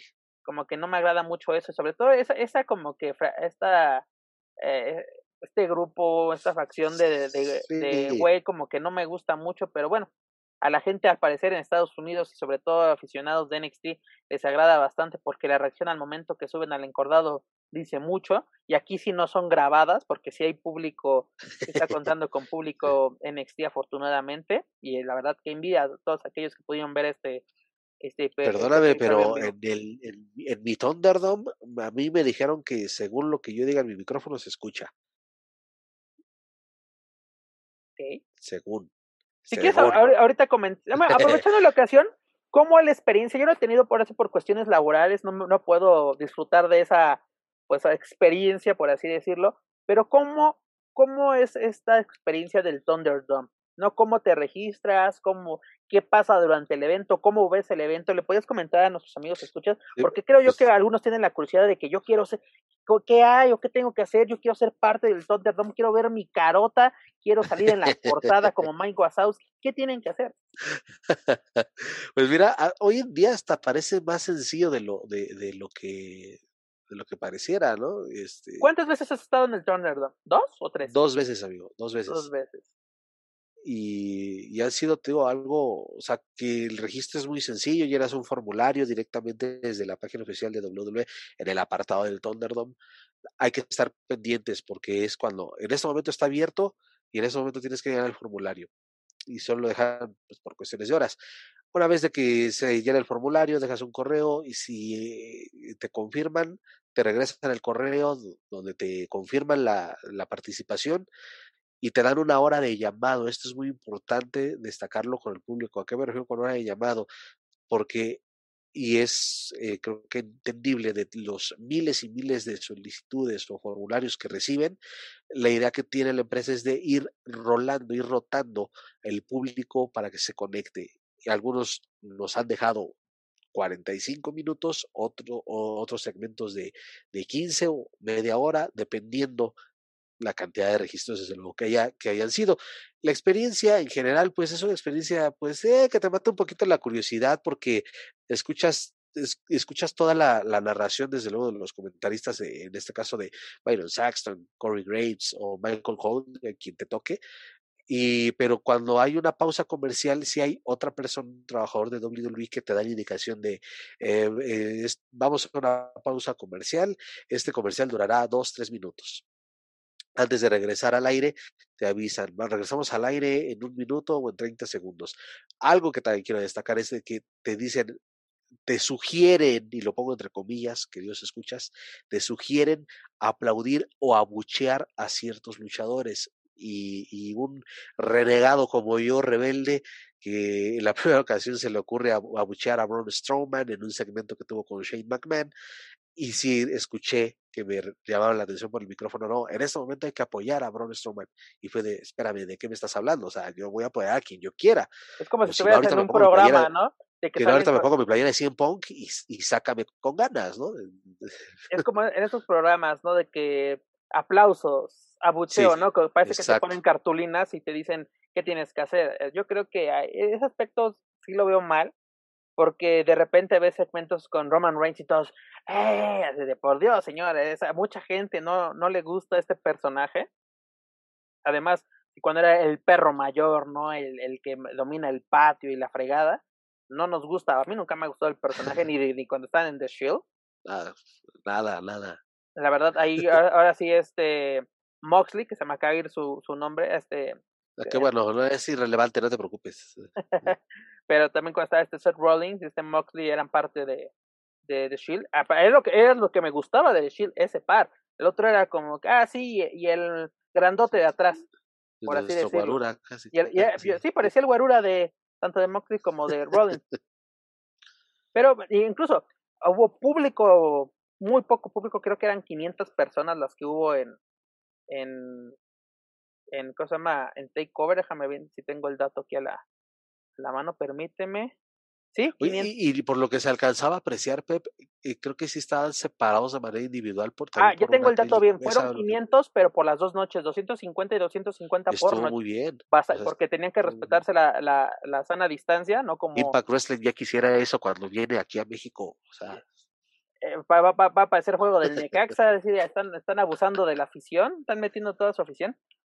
Pero bueno, o sea, y aparte que se contó con el con la modalidad del Thunderdome, ¿no? Así como que eh, estas formas sí, es una forma, ¿no? De conectarte siendo parte, ahora sí, de, ser parte de la experiencia de WWE y de todas partes del mundo, ¿no? Estamos hablando, tú estás aquí en, en el Estado de México y puedes ser parte de un evento que se está llevando en vivo en Orlando, Florida. Eso es y sobre todo la única forma de estar en ringside al menos por ahora. Ahorita lo, lo, lo, comentamos si quieres más adelante. Ahora de una vez, mi estimado amigo fue parte de Monday Night Raw, el, el Monday Night Raw más importante, o en teoría el más importante del año, que es decir, el que sucede inmediatamente después de WrestleMania, donde hemos visto eventos importantes como el rompimiento de Kane con el Big Show en 2006, ¿no? De que retienen los campeonatos en WrestleMania 22 y a la noche siguiente Kane se vuelve loco y rompe relaciones con Dick, Big Show cuando era el Spirit Squad. Exactamente, bastante interesante ese, ese Monday Night Raw. El regreso de Goldberg lo vimos después de WrestleMania 19 en Seattle, donde ahora sí se estaba llevando, si no me equivoco, ¿a quién me había vencido The Rock? ¿A Stone Cold? ¿A quién había Stone vencido? Cold, Stone Cold. Estaba, estaba así de que soy el mejor, ya vencí por fin a Stone Cold, no hay nadie que me que me pueda partirme madre y pues regresa Goldberg, regresó cuando ahora sí Goldberg daba de qué hablar y sí emocionaba sus, sus regresos, ¿no? Como ahora que ya son como dos al año y así de, uy, Goldberg, uh". ¿no? Y, ahora, pues ahora sí como que fue de, eh, más adelante hablaremos de ello, pero en el evento estelar pudimos reconocer un rostro familiar ahí en ringside, ¿no? El buen Joaquín Valencia, ahí, esos momentos cuando, si no me equivoco, cuando le, le, aplican una spare, ¿no? A este Randy Orton cuando está cerca de la mesa de comentaristas. Sí, eso al final donde este Randy, no, donde Randy castiga a McIntyre, a, a, Drew, y ya de ahí ese es prácticamente el final de, de, de, la lucha. Después Randy va y, y a culminar con, con Strowman aplicando el RKO y después se recupera McIntyre. Fue esa parte eh, digo, fue, fue, fue, muy chistoso, ¿no? Porque ah, ok, me, estoy viendo en televisión, pero digo, es parte de la experiencia y... Oye, ¿y, aplicaste la de Alex Lora? ¿Así le gritas a tu mamá para que prendiera la grabadora? Ah, mira, este, te soy honesto, en vivo yo sí me percaté de que estaba, eh, porque estaba viendo desde luego con la imagen que me proyecta WWE, pero también tenía este, a un lado mi, mi teléfono celular eh, siguiendo la, la, la, tanta diferencia, qué tanto delay había. ¿Y cuánto eh, delay pero hay? bueno, hay, termina eh, la trans son aproximadamente de, no más de 10 segundos. Eso es interesante, ¿no? Así como que te puedes perder algo, pero... De 10 segundos son los... Sí, o sea, sí está, está, está, pues, aceptable, ¿no? Ese delay. Y bueno, después de que termine el show es cuando dije, ah, chis, pues ya me regreso a, la, facilidad que hoy en día los proveedores de, televisión te pagan, te, te, da la oportunidad de, de, regresarlo como si estuvieras viendo una película, pues ya regresé a la transmisión y ya fue donde ya vi un poco este, a detalle esa, esa, esa, esa cara de, su servidor ahí en, primera fila, viendo, o sí, aparentando ver a, cómo Randy Orton castigaba a Drew McIntyre. Ya lo saben, amigos. Aprovechen esta oportunidad de ser parte del Thunderdome y pues luego háganos llegar a través de las redes sociales de Lucha Central cuál es su experiencia, ¿no? Ya aquí el buen Joaquín nos comenta. Pero regresando a Takeover, pues tuvimos en la lucha semifinal el encuentro por el campeonato de NXT, donde Karrion Cross se convierte por segunda ocasión en su carrera campeón de NXT tras superar a Finn Balor, ¿no? Este al que conocimos, el matón que conocimos en Lucha Underground, el que conocimos en Impact Wrestling, a quien conocimos en Lucha Libre AAA, pues regresa a lo máximo a la, la, cúspide en NXT, se convierte en el rival a vencer. Finn Balor me vendió muy muy cara la derrota. ¿Y qué podemos esperar de Karrion Cross como, como campeón de, de la marca dorada, negra y dorada? Pues un dominio muy uh, al estilo de los de ese prototipo de, de, de, monstruos, entre comillas, dominantes, ¿no? En la empresa, estatura, buen tonelaje, este, una manager, bueno, que su pareja en la vida real, una acompañante que también tiene ese estilo como que muy gótico, muy de villana, ¿no? De, eh, entonces, todo lo que representa Karen Cross es sinónimo y, ojo, eh, aprendamos a distinguir de, de, maldad y puede ser esa, esa contracara que necesitaba también la empresa, ¿no? Muchos hablan de que Champa es el mejor rudo que hay en la empresa, sí, pero un personaje que intimide como el que es Karen Cross. Y además, si hacemos memoria, atinada. Cross le puso una, una arrastrada a Champa cuando llegó a NXT. Y ahí sea, ¿quién es el exacto? ¿Quién es el verdadero rudo? O sea, Karen Cross ha llegado a NXT a ser el malo, el que el, me vale gorro quien seas. Yo aquí soy, eh, ese sí es el, el, nuevo perro del patio y no pedazos que hay en, en, los viernes en la noche. Como se dirá por estos lares, es el que reparte el queso y ahora lo va a repartir en NXT. Un buen combate, muy entretenido. Y finalmente para el evento estelar tuvimos un evento que no fue sancionado, supuestamente, entre Kyle O'Reilly y Adam Cole, donde O'Reilly salió vencedor. Muy buen encuentro, pero les voy a decir una cosa. No supera al que vimos hace algunos años, en 2016, en el evento de Final Battle de Ring of Honor, también un mano a mano entre Kyle O'Reilly y Adam Cole. Ese fue un lucho, ¿no? ¿no? Pero este no decepcionó, ¿eh? No estoy diciendo que haya sido malo, pero este no decepcionó claro. para nada. La verdad fue muy, muy bueno. Al, al, principio cuestioné mucho si el título, ¿por qué lo pasas a segundo plano? Si esta lucha supuestamente no va a ser sancionada por la empresa, bla, bla, bla, bla, bla, bla. Pero fue una muy buena manera de cerrar estas dos noches. Un evento de 40 minutos, hermano. 40 minutos de acción. Que pareció una lucha normal, ¿eh? Porque hace de que, aunque estábamos viendo uno que otro objeto, movimientos ilegales, pero fue un evento así pues recio, así sacaron lo mejor, ambos gladiadores sacaron lo mejor de su arsenal. Ahí te das cuenta, y también lo mencionaba, ¿no? Que eh, al ser una lucha no sancionada o donde no hay descalificación, pues no es necesario que salgan tintos en sangre para dar una muy buena lucha, una, sí, una buena, muy buena contienda. Este, de la Naucalpa eh, no vas a estar hablando. De la arena Naucalpa no vas a estar hablando y dicen que estilo toreo y es Ay, bueno, son los eh, temas que, lo dejamos pendiente ese porque pinta, pinta, pinta. Eh, está pendiente porque aquí hay mucha información. Imagínate, no llegamos a, a WrestleMania, mi estimado. Pero mira, después de estas dos noches de Takeover. Sí, pero bueno, en concreto es eso. Decía, después de estas dos noches de Takeover, ¿qué calificación le das y qué te pareció el evento? Y ya noche 1 y noche 2, híjole, le Así combinado aquí el resultado. Le doy 9, la verdad. Creo que solo ha sido una ocasión donde he calificado con 8 un evento de NXT. Y pues de 9. Es la verdad algo, bueno, debería ser algo súper extraordinario y muy cañón para llegar a un 10, pero de verdad es que es lo mejor que hay hoy en día en WWE, la, la marca NXT pues desde ahora sí, desde que inició esta aventura llamada Lucha Central Weekly, pues creo que siempre les ponemos nueve de cajón a los takeover porque no decepcionan. Este no desentonó para nada. Estas dos noches fueron bastante buenas. Le dejaron, creo yo, la, la vara muy alta a WrestleMania. Ahorita lo vamos a hablar. Pero qué bueno que ahora sí, el podemos decir que ahora sí el futuro de la WWE está en muy buenas manos y eso se reflejó en WrestleMania, lo cual vamos a hablar en este instante, ¿no? Dejamos a un lado la marca negra y dorada y nos vamos a la vitrina de los inmortales, ¿no? Nos vamos donde el Rainbow Jam Stadium se vistió de gala para recibir la edición número 37 de WrestleMania, la cual se dividió en dos noches, siete y siete encuentros.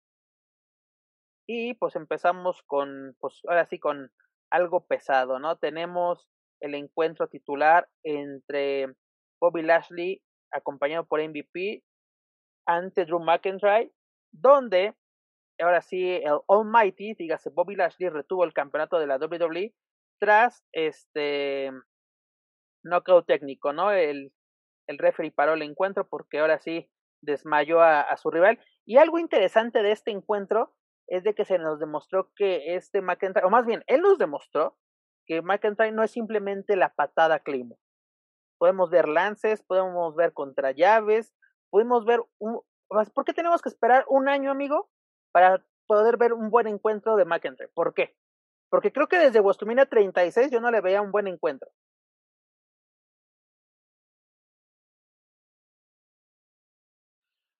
Y que cuando, cuando Vince McMahon lo presenta como el elegido en aquel 2009-2010, sí se veían mucha, o, bueno, no mucha, se veía variedad en los movimientos de McIntyre.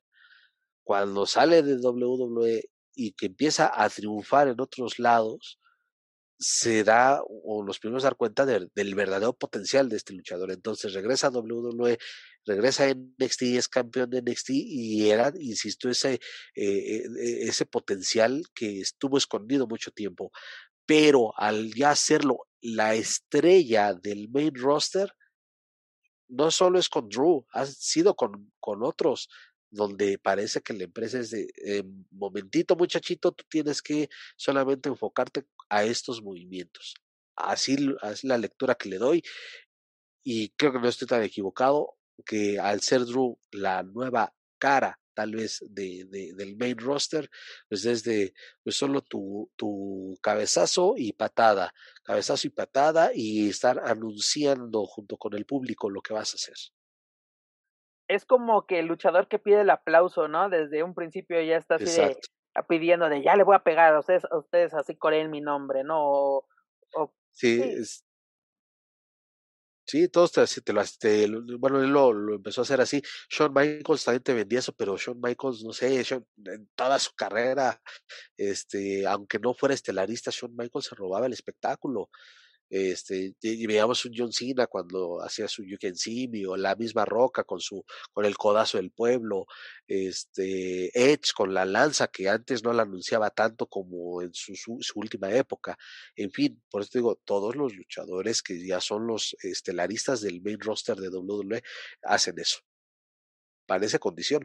Parece, la verdad como que, porque también vemos el regreso de McIntyre a la empresa en NXT, ¿no? Incluso una buena rivalidad contra Andrade, incluso que Andrade es el que se vuelve campeón, bueno, se vuelve campeón al, al derrotar a, McIntyre. Vimos una mejora, pero luego te digo, desde WrestleMania 36 yo no le veía nada que me llama, ahora sí como digno del elegido, ¿no? De Choice in One, yo no veía nada, pura patada así de Claymore, Claymore, así como que debemos de poner un contador de cuántas patadas Claymore daba por un encuentro. Sí. Y aquí vimos algo totalmente diferente, fue disfrutable, iniciamos muy bien WrestleMania, o sea, como que dices, eh, tienes que llamar mucho la atención, dan encuentro por el título máximo de la empresa y pues no desentonó. No, luego tenemos un duelo femenil para sacar retadoras al campeonato femenil de la WWE, del de parejas, donde Natalia y Tamina se, se, convierten en las retadoras hasta superar al Riot Squad, dígase a Liz Morgan y a Ruby Riot. No, este encuentro no estuvo mal, yo esperaba un desastre total de encuentro. Tuvimos sí así bocheo durante el encuentro, incluso desde las entradas. Mandy Rose azotó fuertemente en la rampa, pero como toda una diva se recuperó, pudo seguir adelante, pero esta pareja fue la que menos, menos lució, ¿no? Esta, e, esta, pareja de Dana Brooke y Mandy Rose como que fue la que estuvo un poquito muy, muy floja, porque me gustó la pareja de, de Lana y Naomi, este Billy Kay, me está gustando la fórmula que está agarrando con Carmela, porque la verdad, a mí sí me rompió el corazón desde que separaron a las icónicas. Porque incluso ese sí, cuando ganan el campeonato de parejas fue muy bueno. Sobre todo el homenaje a Eddie Guerrero que hizo esta, esta Peyton. Pero qué bueno que esta Billy Kay está siendo de nuevo tomado en cuenta porque la tenían bien relegada, así como que ahora sí, la pobre, el, el, ahora sí el, la historia, ¿no? De repartiendo currículums a diestra y siniestra para ver dónde agarraba y pues ahora afortunadamente encontró ya espacio con Carmela, dio de no desentonó. Y aparte vimos aquí la parte dominante, ¿no? Luchadoras de segunda generación, superando a, las demás, tan, dígase Natalia y esta Tamina. Pues bueno, para la segunda noche se ganaron su, su duelo titular, más adelante hablaremos de ello. Luego por fin tenemos un duelo donde Cesaro se tiene su momento Gostumenia al superar a Seth Rollins Lucho Nonón, señores. Lucho Nonón. También Cesaro ya está bendecido por todos porque él, como dicen, dicen los expertos, él vino a aprender a México, ¿no? Él fue, estuvo entrenando en el gimnasio de los villanos aquí en Ciudad de México. Pero Hasta vaya. En Coacalco. En, en Coacalco. Coacalco Square Garden ahí también. Ahí con la tierra se, se cosa más, se iluminó, agarró fuerzas y ella aprendió. No, la verdad sí, aquí dio muy buenos encuentros. Este, pero la verdad, tenemos que esperar un año, como te comento, para ver a luchadores dar buenos encuentros. Cesaro es garantía, igual que Seth Rollins. Pero Seth Rollins teníamos el año pasado con su personaje del Mesías, regresa, se, va un tiempo por el, por el motivo de, que iba a ser papá, o bueno, bien fue, fue padre por primera vez, así con, con, esta Becky Lynch. Y regresa y se le da un buen encuentro, ¿no? Contra, contra Cesaro. Por fin Cesaro tiene su, su momento WrestleMania, cosa que muchos pueden tener años en la empresa y no nunca tienen. Un, encuentro técnico, un encuentro recio, un encuentro disfrutable, creo yo. Sí, y para mí, y para, para cerrar nada más y, y, ser concreto con este tema, es el inicio del camino para Cesaro a un campeonato, ya sea el mundial, el mundial de WWE o el Universal. ¿Tú crees que para WrestleMania 38, dígase para eh, ahora sí, cuando nos estemos visitando, esperemos que estemos visitando, ¿verdad? En la casa de los vaqueros de Dallas. Sí, y además porque va a estar más cerquita acá en, Texas, exacto. En Texas, más cerquita. sí. Podremos ver ya Cesaro en planos realmente Deja yo creo que hasta sería o hasta podría ser en otro de los eventos grandes, ¿no? Un Survivor Series o quizás hasta un Royal Rumble. Podríamos empezar Tiene que ser en en un evento SummerSlam, ¿no? grande. Eh, Podríamos decir la siguiente parada en agosto es, es SummerSlam. Pero bueno, la verdad, si no han visto WrestleMania, les recomiendo mucho este encuentro. Luego tuvimos el encuentro, yo creo yo, más flojo de la, de la noche, donde AJ Styles y Omos se coronan campeones de parejas de Raw tras superar a, a The New Day. ¿no? Así como que un encuentro, así como que, ah, estuvo Sí. lo importante es que ambas parejas tienen salud. O no sé La- qué lo único aquí que fue solamente para, pues, quizá la única forma, o no veía otra forma para justificar un reinado de AJ Styles como campeón de parejas, porque yo no le veía. o Él puede hacer equipo que se le pegue la gana, pero. para es- convertirlo en, en campeón Grand Slam, porque es el, de que le, le faltaba. Pero de ahí en fuera, o sea, literalmente Homos es de agarra a Kofi Kingston, lo azota y prácticamente lo deja moribundo. Eso fue. No, o sea, Por una parte, qué bueno que se termina por fin el reinado del nuevo día y ojalá que así sea, que no les den oportunidades titulares. Por fue la, tiempo. fue la lucha más corta de toda la noche, nueve minutos con 45 segundos. Y está muy bien así. Yo insisto, ojalá que no los volvamos a ver en un plano titular por mucho tiempo. Ay, mano, cuando veas ya, está- ya las tienes de nuevo como campeones. Que me gusta el, el, el, me espérate, fíjate que a mí me gusta de New Day, pero me gusta la fórmula que sean tres o que sea Coffee con Big E, pero así con como que este Javier Woods nunca, Ah, es el es el patillo de los otros dos, ah, ¿no? Pero en fin. Luego tenemos el encuentro de, de una lucha en jaula, donde este Braun Strowman destrozó a Shane McMahon. ¿Cuántas ve- veces hemos visto sufrir a Shane McMahon en WrestleMania? ¿Cuántas veces lo hemos visto salir en camilla al buen Shane? No, eso sí es cosa más dar todo por tu empresa, la verdad. Y no Pero solo ahí te como pregunto, trabajador, ¿era necesario? Pues después de verlo, yo creo que sí. Porque era una rivalidad estúpida. Lo que veamos semana con semana de SmackDown. O sea, de que el pintura verde, que humillando a Braun Strowman. Así como que nunca, creo que a este Braun Strowman nunca le encuentran una rivalidad buena, así como que algo que enganche, ni, ni cuando era campeón, cosa más universal, como que no sé. Y no es malo, fíjate, o sea, tal vez no es, sí es limitado técnicamente, pero no es malo, por así decirlo. O sea, esto tuvo sus, rele- sus momentos relevantes, ¿no? Así que, que rompe la jaula para regresar a, a este Shane y luego aventarlo desde lo alto de la jaula, que yo creo que se le salieron los pulmones al caer. Pero pobre Shane, yo me acuerdo la cuando también salió en camilla en WrestleMania 22, ¿no? En esta lucha contra Shawn Michaels. O sea, también dio Ah, esa todo. fue su papá, esa fue Vince. Pero también él salió ca- también le tocó. No, Shane, Ah, no, Shane estuvo tienes- esposado en la cuerda. Tienes toda la razón. Él estaba, lo No, esposó, lo esposó a la cuerda. La de WrestleMania 32 con el Undertaker cuando se lanza desde lo alto de la sala infernal, ahí sí fue de, oye, mi hermano, o sea, está bien que quieras a tu empresa, pero ¿En qué otro WrestleMania? Creo que fue 17 o 18 que también este Shane así terminó todo madreado. No recuerdo bien en cuál fue. en WrestleMania 17 se rifó contra su papá, contra Vince, en una lucha sin descalificación, donde Mick Foley fue el árbitro, este, pero ahí no salió tan lastimado, al menos, al menos salió de pie. Este, es que no han sido en, en, en WrestleMania, yo lo recuerdo evidentemente en un Unforgiven con DX, eh, en un SummerSlam en el año 2000. Tienes toda la razón. Yo lo estaba confundiendo con un, un Forgiven 2016, 2006, perdón. Donde él El sí salió. SummerSlam del 2000 también desde lo alto de la estructura de la escenografía que un Tienes toda la razón, porque en WrestleMania Blackman. 22 sí es, era, era, era Vince contra, contra, en una super libre, ¿no? Contra este Shawn Michaels, el chico rompecorazones. Sí, como y también mencionas- creo en otro Hell in a Cell, creo que Shane había hecho lo mismo, creo, en un Hell in a Cell contra Kevin Owens, si no me falla la memoria. que cayó encima de la mesa de los comentaristas en español. Sí. ¿no? Lo que, lo que pasó también con este, este Mankind, dígase Mick Foley, contra el Undertaker. Así de, esa, la mesa de comentaristas en español es perfecta para los aterrizajes. Pero continuando con, con información de WWE, para la lucha semifinal de la primera noche, Bad Bunny y Damian Priest superaron a The Miz y a Joel Morrison. La verdad, no voy a decir que mis respetos para nada, pero lució bien se notó que lo tomó con seriedad y levantó mucha, muchas pues, opiniones, ¿no? sé de que ahora sí a, a, los puristas de la lucha libre parece que les vomitaron en la cara.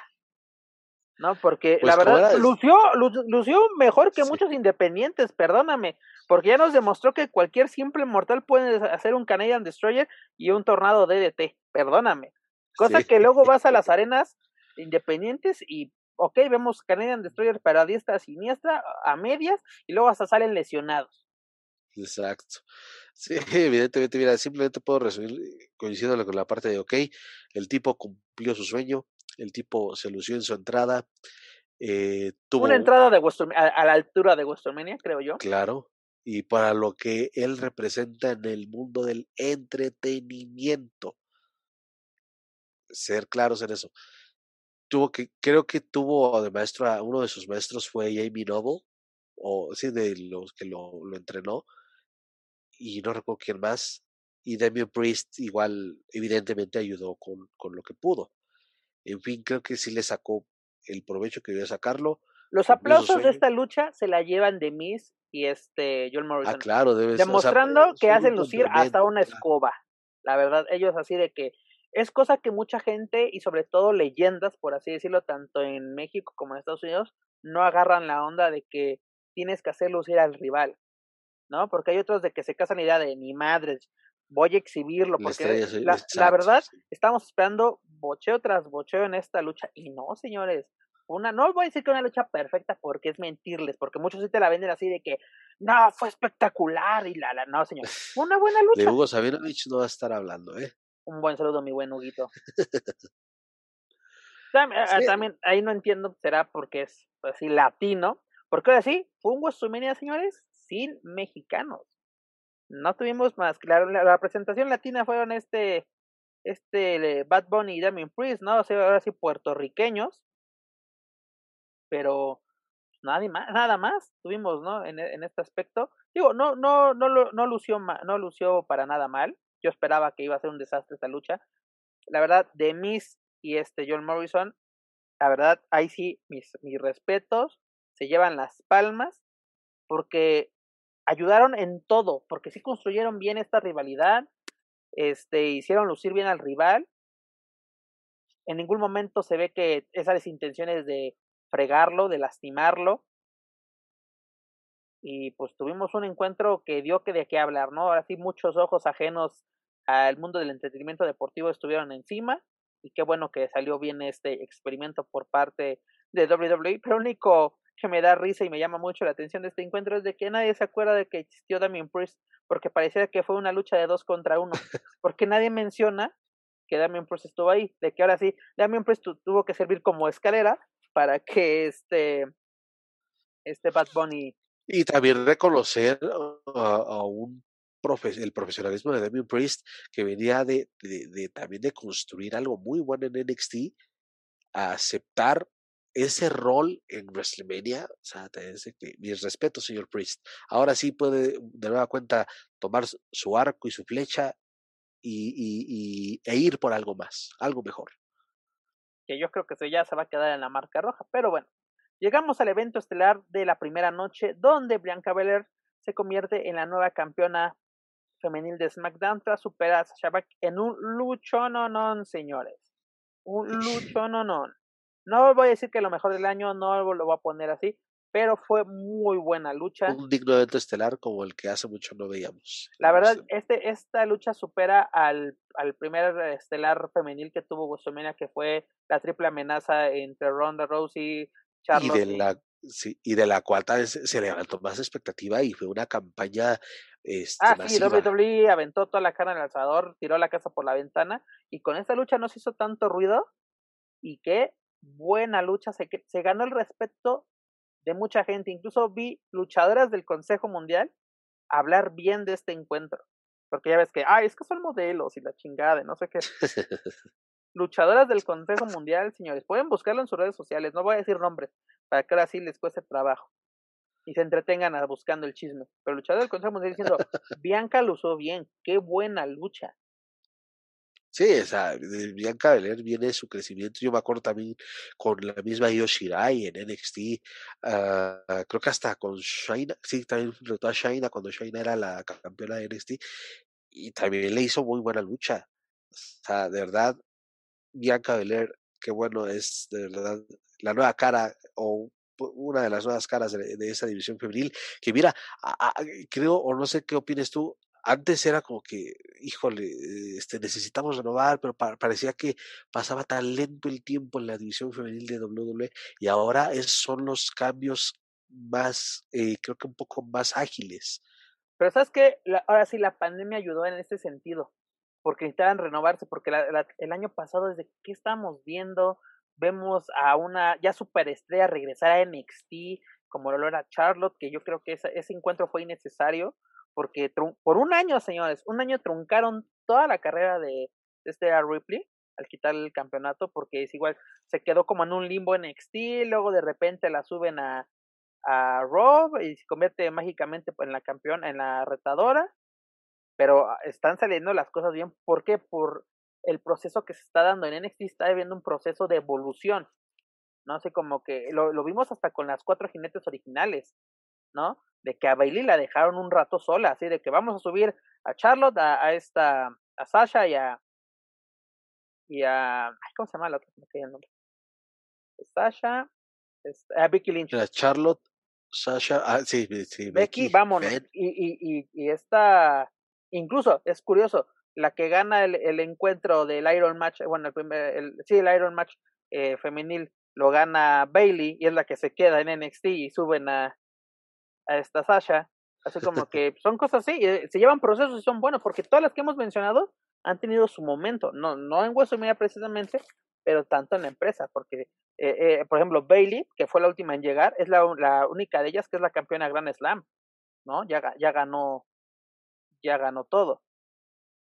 Pero bueno, fue un encuentro bastante bueno, la verdad, Bianca, mis respetos, hizo un buen trabajo y Sasha tiene un, un récord muy negativo en WrestleMania, el antirécord, ¿se podría llamar así? O creo que es es el antirécord. pero luce, luce. Eh, Yo creo que pierde campeonatos, pierde oportunidades, pero se gana el respeto del público.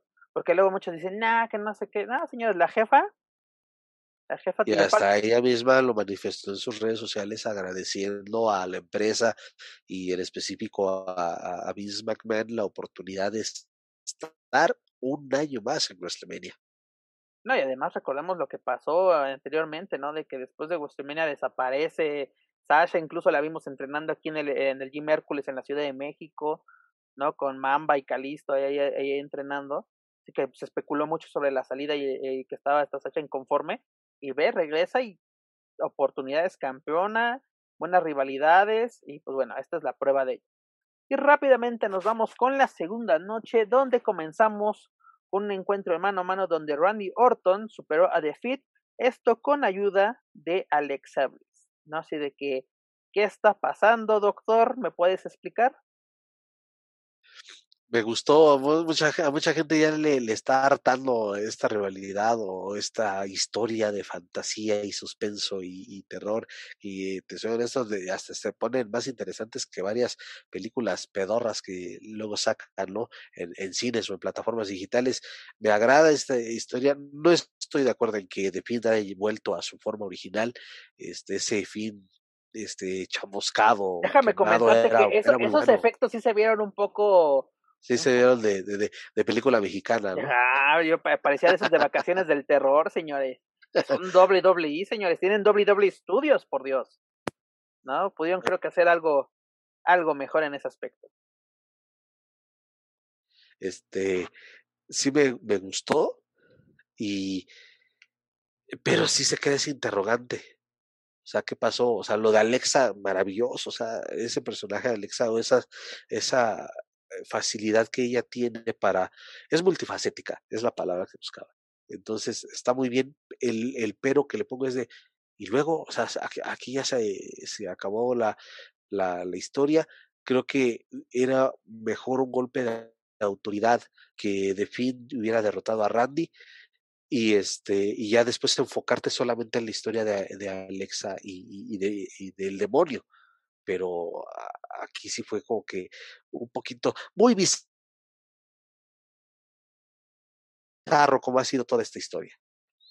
Es, esta es la parte del entretenimiento y no tanto del wrestling. A mí lo que me da la atención es de que como a un demonio lo vence simplemente con RKO. A mí es lo que me saca de onda. Pero creo que... le hubiera dado la patada a la 100, te la compro. Pero, pero creo, Joaquín, que se pueden dar cosas interesantes tras la traición de Alexa. ¿No? Se pueden dar cosas interesantes. Esperemos que, que así sea. Pero creo que comenzamos de una manera entretenida esta... La, la mejor entrada junto... Eh, y, ah, ojo, ah. voy a decir, o sea, la mejor entrada eh, del show en, cuanto a lo, visual. Ah, exacto, no, es, fue muy buena entrada la de Defeat. Pero continuando con los resultados, luego tuvimos el encuentro por los campeonatos femeniles en parejas, donde esta Naya Jax y Saina Bessler retienen los campeonatos ante Natalia y Tamina tras una, una decisión, más bien un, un knockout técnico la verdad, una lucha que no espera. Mira, yo, yo esperaba, no esperaba mucho, pero no fue tan mala como yo lo esperaba, la verdad.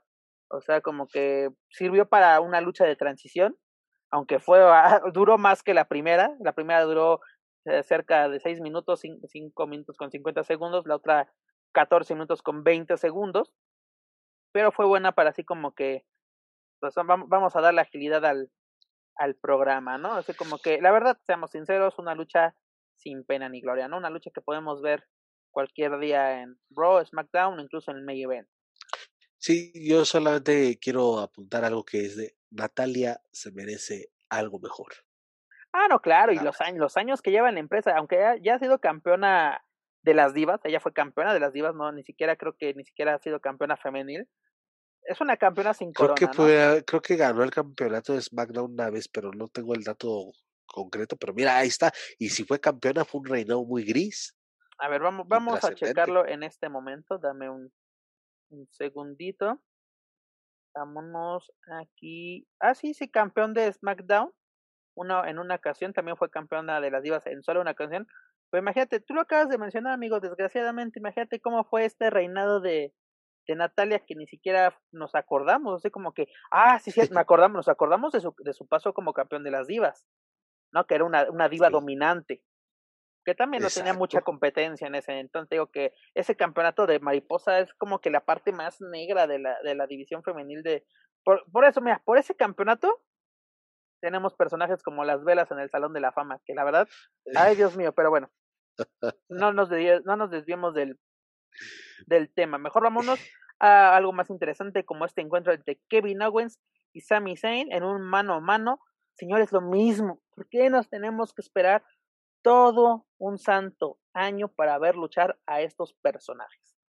No, por un momento estuvimos cerca de ver al genérico y al Kevin de nuevo Honor, ¿no? O por lo menos como tú lo mencionaste en una plática que tuvimos así viendo este evento, por lo menos los que vimos en NXT, porque también tuvieron el, un encuentro en NXT, ¿no? O sea, como que ¿Por qué esperamos tanto que sabe? Porque vemos literalmente una caricatura de Sami Zayn en SmackDown. Es de ahí está flotando. Luego su paso efímero como campeón intercontinental. Luego empiezan las teorías de conspiración. Eh, tenemos a un youtuber como lo es este Logan Paul. Logan Paul. Así de que, y qué bueno que no, no interfirió en el resultado. Una lucha disfrutable pero te digo, ¿por qué tenemos que esperar todo un santo año? Y es igual una lucha que no supera ni los 10 minutos, pero fue buena. Y si les hubieran dado cinco minutos más, se roban estos desgraciados, se roban el show, y así lo dije y lo sostengo. Y, y, ojalá que, que sea porque fíjate, hasta ese, hasta en ese momento cuando sí había esa, esa lucha, pareció que, que Sami Zayn se olvidó del personaje absurdo que está manejando hoy en día y se dedicó a hacer lo que mejor hace, que es este ser luchador.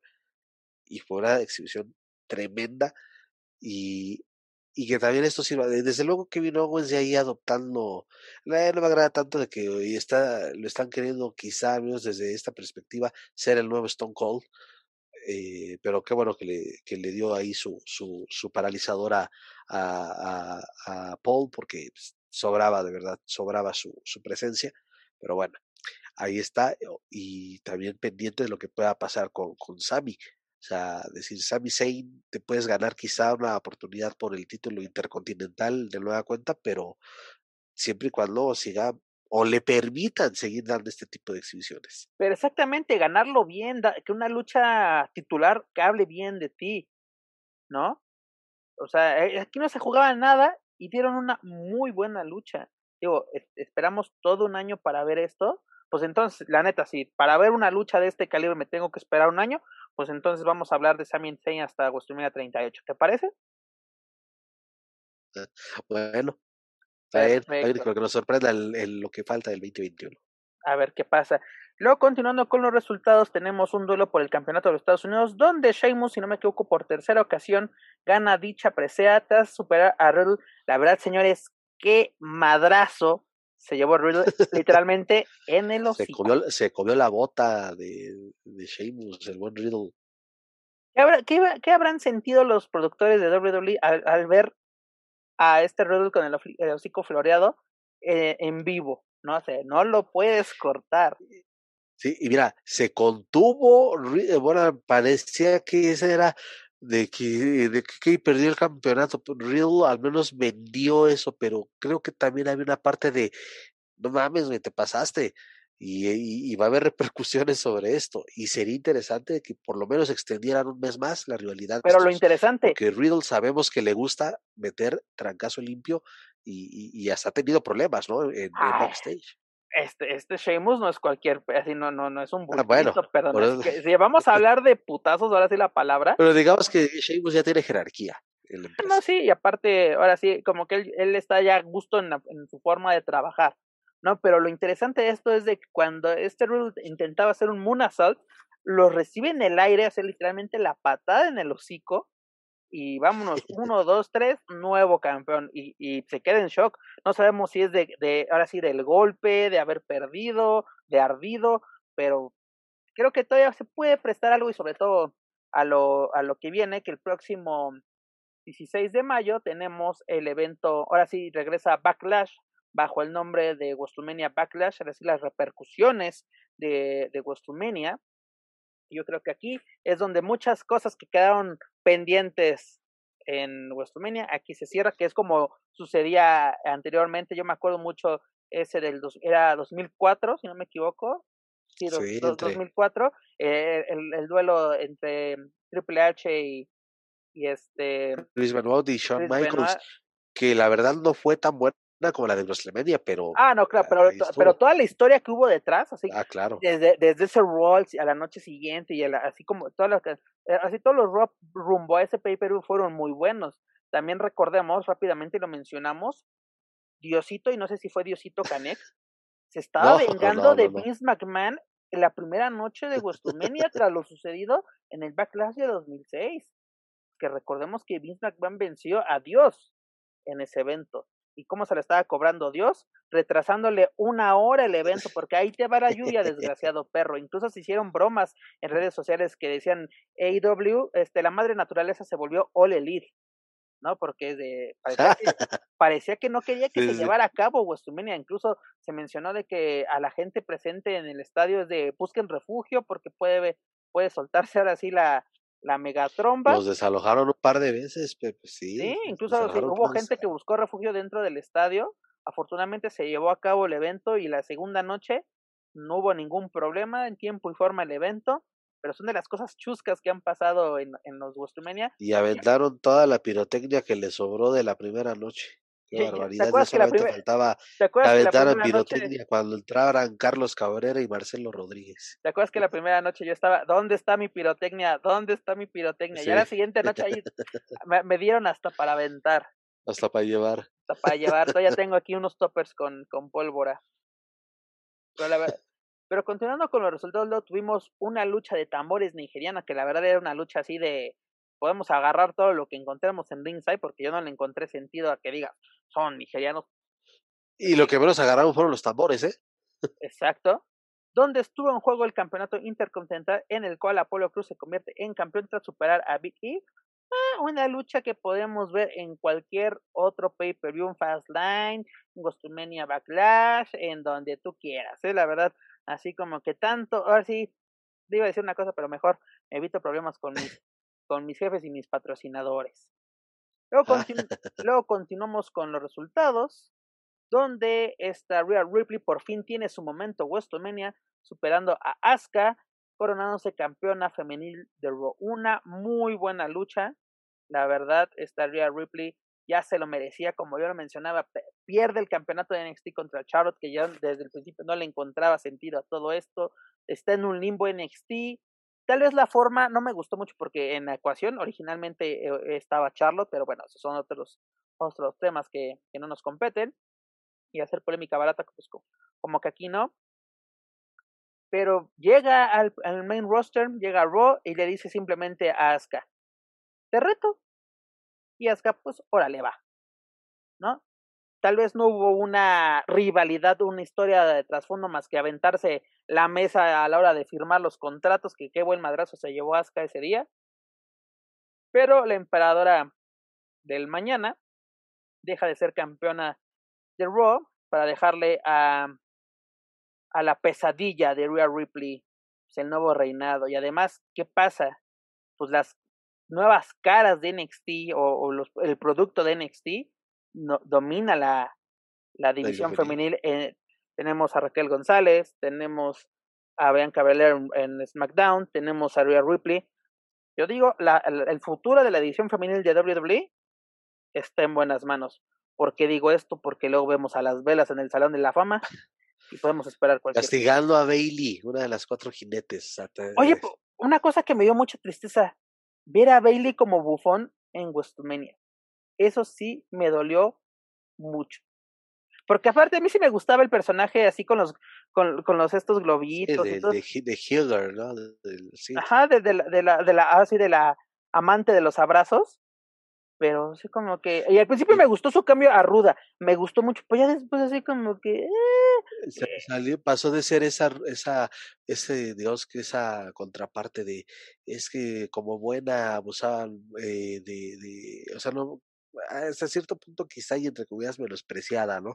No por su capacidad, desde luego, sino las historias eran de, ah, es que siempre es la, la niña tierna y a lo mejor pareciera que sus rivales se aprovechaban de eso eh, ese cambio de, ah, pues ahora soy la, la, la rebelde mala, pero mi calidad Porque incluso esa traición a Sasha fue buena, toda esa parte fue buena, pero después así de, ah, yo soy el relleno de, de, de, de los segmentos de, de, backstage, así como que, ay, Dios mío, la verdad esperemos que...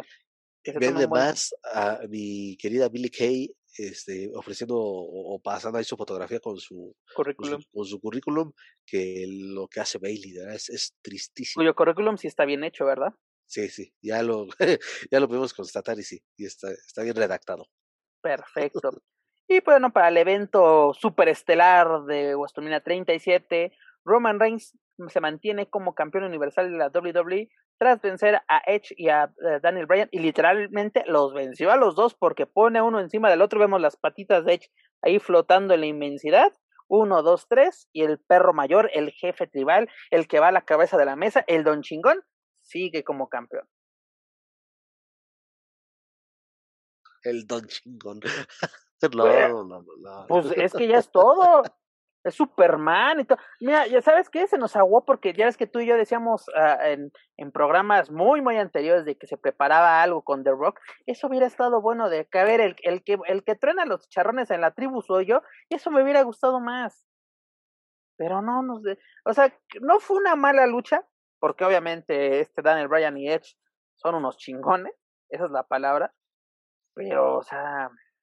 Y Edge pareciera que, que tomó, ah, no, no decir que es como los mismos, no, porque honestamente sí se nota bastante que, que Edge ya no aguanta el mismo tren de, de lucha que, que, te aguantaba hace 15 años.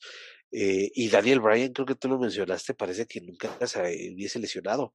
Daniel Bryan hasta es, con este mismo, eh, eh, parece que estoy viendo una versión muy madura del American Dragon.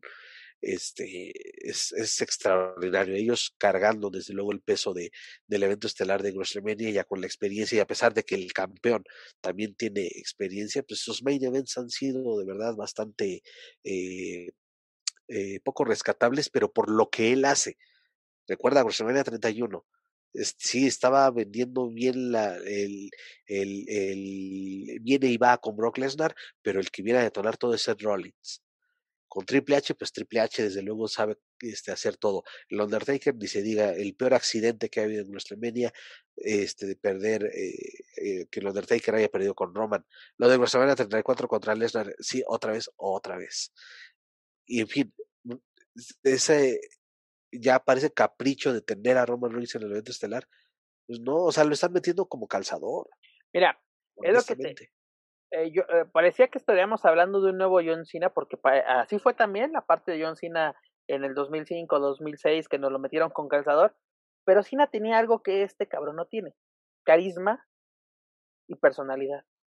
Este, claro. Este güey es seco, sí su cara de mamón, porque tiene, es la palabra, tiene cara de mamón, o sea, como que Paul, Heyman aplica lo que quiere decir él, así como, ay, Diosito, o sea, o sea si no fuera por Paul Heyman, Estaría, sería más absurdo todavía ahí lo poco rescatable o lo justificable. Ah, pues es que ese. Por ejemplo, en, en, esos, en estos programas de SmackDown, ¿no? Que será después de SmackDown. El que venda a Roman Reigns es, es este Paul Heyman. Y está haciendo su chamba maravillosamente. Ah, y claro. siempre ha sido lo del estilo de Paul. Pero fíjate, curiosamente no está catalogado como un Paul Heyman guy. Eh, bueno, al principio no lo vendieron, ¿no? De que ahora es un Paul Heyman guy. No, no, no, para nada. ¿Te ah. acuerdas cómo, cómo lo que logró con Rod Van Damme cuando se hizo el regreso de ECW como marca de WWE? Lo que hizo con CM Punk. Tan sencillo. ¿Qué hizo con CM Punk? Y mira que lo, lo de Punk, de esa última o de la penúltima faceta de Punk con la empresa fue o sea, fue de verdad una química que hicieron Heyman y CM Punk maravillosa que detonó en esa rivalidad con, con Undertaker en, en WrestleMania 29, que también fue una muy buena historia y una rudeza bien justificada en aquel momento. Aquí por eso es la fórmula Paul Heyman, pero ahorita nada más es, pues es Paul Heyman el que hace todo. La verdad sí. Amigo, dos noches de WrestleMania 37. ¿Qué te pareció y qué calificación le das?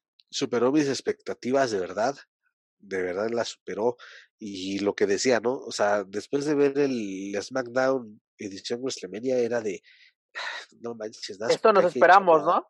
Así como que si esto es lo que vamos a ver, puta, está está está de pensar va a ser una noche muy larga. Sí, y no, fueron fueron dos noches la verdad muy dinámicas fueron, eh, fueron entretenidas. Y como tú lo mencionas, superaron mis expectativas, porque la verdad yo tengo muy presente Gostumenia 36, que digo, esto no es Gostumenia, esto es un house show, esto es un cualquier un entrenamiento, un entrenamiento televisado. Y la verdad, eh, en esa ocasión yo solo rescato dos encuentros, el del Undertaker con AJ Styles y eso que fue cinematográfico, y el de Rhea Ripley contra Charlotte, porque por lo menos esta Rhea Ripley vendió cara a la, la derrota. ¿no? Y además su espectacular sí, eh, outfit de, Vegeta. sí. Sí, no recuerdo otra lucha rescatable. No. Pero, la verdad, mira, para las dos noches, un ocho cerrado. Así de que, todo bien, todo bien. En términos generales, sí, sí, igual coincido coincido, le damos eh, el 8 porque, eh, este, insisto, si le hubieran dado más tiempo a Sami Zayn y a Kevin Owens, si hubieran robado el show, igual hasta la de y, y, Rollins, si les hubieran dado más tiempo, hubiera sido también algo muy, muy bueno. Eh, le gritan el arroz, pues es lo de, lo de Apolo Cruz. Ok, sí eres el malo y todo, pero, o sea, este desconocido, ¿qué? Parecía que este, parecía que estaba viendo una función de lucha libre triple A, donde se meten y se dan con todo y después entra un cabrón que, que no sabes ni quién es, pero a darle el triunfo al malo. pues sí. Mira, la verdad, lo importante es de que no estamos diciendo que fue una mierda, como lo, como lo fue el año pasado, porque eso fue. Perdónenme si les rompo su corazón a todos los amantes de WWE, pero si algo no me parece, se los voy a decir. Y esto fue entretenido, la verdad, así de que se me hizo ágil, así de que, ah, mira, si me da tiempo de seguir botaneando, estuve entretenido, haciendo aquí los reportes para Lucha Central. ¿Ah? Fue aceptable. Yo creo que como la situación, y aparte, una cosa, WWE le urge público, el público es otra onda en WWE, porque por eso el año pasado así de que, incluso no había ni sonido en ese entonces, así estábamos oyendo más la, rebotar el, el, encordado. Y aquí el público reaccionando, y además lo más interesante, una bandera mexicana en Inside las dos noches. Eso fue así como que el Mexa latino presente, parte fundamental de la de la fanaticada de WWE. Que además de todos los, los, viejos conocidos de toda la vida ahí, que yo no sé de qué viven o cómo le hacen para estar en todos los eventos. Bueno, al menos acá te podés decir que justificaban quizá para pagar todas las deudas de todos los WrestleMania donde están en primera fila y tuvieron tiempo para ahorrarlo, este, para este. Para este sí te dieron tiempo, de verde. Te, te, puedo decir que un año y un año te lo creo, pero de que estés en todo, que estés en Royal Rumble, que estés e, en, en, WrestleMania, en SummerSlam, eh, y en primera fila y además con la camisa de toda la vida, es, ah, evidentemente es, gente que, que se manda a hacer, o que no, no creo que sea la única. Que Yo sí lo haría. Para, para, que, para que sea la, este, que me identifiquen. ¿Te acuerdas que también hace muchos años hubo otro que era muy similar el estilo del Doctor Octogonomics de John Cena, la gorra roja, en la playera este azul, también, y era un tipo que sacaba muchos carteles que hasta que por lo que supe las lo llegaron ya a censurar, ¿no? Ya cuando restringían esta parte, controlaban mucho esa parte.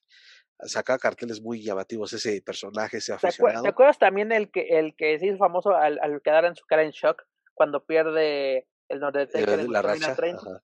Así, e, él estuvo creo que como dos, tres WrestleMania más en primera fila, o sea, como que estaba haciendo de, de estos de esos fans, es el de verde, este, de, de, verde. Hay otro chavo que no estuvo con él ahora, pero sí lo ubiqué en el ringside. Uno que se hizo también muy reconocido cuando regresa a Brock Lesnar en 2012 a atacar a John Cena, de, de playera este tipo militar ese candijo también estaba ahí. Y otro chavo, bueno, un individuo con un, este, eh, no sé si era una chamarra o un saco, este, y una playera roja. Esos tres son los que, por lo menos desde WrestleMania 30, ahí están. No, y aparte los que estuvieron del 20 al 30 también. Que, pues esperemos que pronto, amigo, yo le sigo jugando al Pro Bowl todas las semanas. Me quedé, una, me, me, me, quedé a un resultado de llevarme por lo menos 100 pesos la semana pasada. Pero bueno. Ah, Ahí vamos, ahí vamos. Ahí vamos, señores. Como decía mi abuelo, si quieres hacerte rico jugando la cosa con la lotería, la mejor forma es jugarla, ¿no? Si no, no. Pero bueno. Rápidamente nos vamos con lo sucedido ya para cerrar esta larguísima edición de Lucha Weekly en español. Nos vamos con lo sucedido esta semana en NXT, ¿no? Nos presenta su episodio 450 estrenando día, se mudan a los martes, mismo, ahora sí, mismo, mismo horario, mismo canal, donde se dio las noticias más relevantes fue el debut de Taya Valkyrie en NXT bajo el nombre de Frankie Monet. ¿Qué te pareció este nombre? ¿Te agrada? Porque eso dio de mucho de qué hablar. Incluso Taya dice, ya dejen esa polémica barata, a mí me gusta mi nombre. Incluso Pero pues que cambie entonces sus redes sociales, mi chaval. Digo, ya quizá en algún momento lo tendrá que hacer o quizá tiene la libertad de la empresa, pero sí tiene, debe de, entonces, si quiere ya que lo ubiquen como Frankie Monet, pues empieza también en tus redes sociales. Creo que no es necesario porque incluso, eh, a ver, muchos tienen el, el, el nombre como usuario, ¿no? Así de Alexa, de Sasha Banks, pero tienen sus nombres verdaderos. Ah, bueno, ahí te, perdón, y perdón la interrupción, creo que ahí sí fue como que es, eh, ese episodio de protesta cuando les estaban queriendo limitar el uso de, de, de redes como Twitch. Y se lo limitaron. Ajá, y, y, por eso cambiaron sus nombres. También Page se cambió a su nombre de, real, a Saraya en Twitter. Este, lo que dices de, de, de Sasha, en fin, esos casos. Pero, ajá, pero porque ellas ya son muy bien ubicados sus personajes en WWE. Yo, creo que Taya, es ubicada por nosotros, por el público de AAA, por el público de Impact. Ah, bueno, en eso tienes razón. Pero yo creo que está bien, o sea, que mantenga bien, porque así me acuerdo bien de su usuario y puedo seguir etiquetándola y ella sigue compartiendo sin ningún problema porque ella es súper fan de Lucha Central y lo pueden checar en sus redes sociales, yo no lo estoy inventando, señores. Pero qué te cuento, ¿no? Esta Frankie Monet llega a NXT y lo primero que hace es encararse con Raquel González, dando a entender que su objetivo es quitarle el campeonato femenino. Eso es bastante interesante. ¿Por qué? Porque Taya, ex campeona reina de reinas de lucha libre AAA, ex campeona de, de las knockouts de Impact Wrestling con el reinado más más largo y además qué bueno que no se tardó mucho en esto. Está ya, ya está calada, literalmente ya conocen perfectamente el estilo que se maneja en Estados Unidos estando en Impact, pues ya conoce que hay que hacer promos, uso de micrófonos, shalala, shalala. Yo creo que va a encajar perfectamente. No soy, no, no me pare, no soy súper fan de su nuevo nombre Frankie Monet, pero pues vamos a ver cómo se desarrolla. Pero lo bueno que se quedó como la güera loca. Eso es lo más importante el mote de la abuela loca. Alguien decía, ojalá veamos este una entrada de los perros del mal. No, señores, tampoco digan tarugas. Sí, yo lo vi, yo te lo juro, te lo voy a enseñar cuando ya estemos así eh, fuera de este, de este programa, pero sí, que salga con una playera de los perros del mal, tampoco digan mm, sandeces, señores, también. O sea, ella agradeció y de la manera correcta ah, en el lugar Públicamente, en, una, transmisión de WWE en la previa, en una previa, pues comenta, ¿no? Estoy agradecida con, con el perro guayo por haberme ayudado, haberme elegido, ser parte de esta facción que fue muy importante para mi vida. Shalala, shalala, shalala, palabras más, palabras menos. Pero ya, pero ya la gente, sí, los perros del mal, eso ya, señores. Si, si no vimos a The Bullet Club, que tuvo que ser simplemente The Club o luego de OC, no nos vamos a ver a los perros del mal, porque también, señores, son marcas registradas tanto en México como en Estados Unidos. ¿Mm? Así que no se hagan ilusiones, señores. Y rápidamente te comento de que aquí, señor, ¿qué pasó? Kushida se proclama campeón de peso crucero de NXT tras vencer a Santos Escobar. Ese es el primer reinado de Kushida como campeón crucero, ¿no? El seis veces campeón de peso completo junior de la IWGP se convierte en el campeón crucero, ¿no? Si después de tener una super noche en, en, en, en NXT Takeover en convertirse en el primer campeón indiscutible de, de peso crucero. A la siguiente, bueno, para el primer programa, después de Takeover, haces un reto abierto, el japonés te responde, y cuando tú ibas a aplicar, cuando parecía que él ya se llevaba el triunfo con el Fantasma Driver, pues se lo cambia con así con un paquetito Kushida, y vámonos, se acaba el reinado de Santos Escobar, ¿no? De manera sorpresiva fue sorpresivo, ¿no? 316 días, amigo, como campeón. Y aquí podemos decir un, interinato, porque eso se puede, oficialmente eso fue un interinato, mientras Jordan Devlin estuvo atrapado en, en UK todo este tiempo de la pandemia. ¿Y qué nos dejó Santos Escobar? Cinco defensas.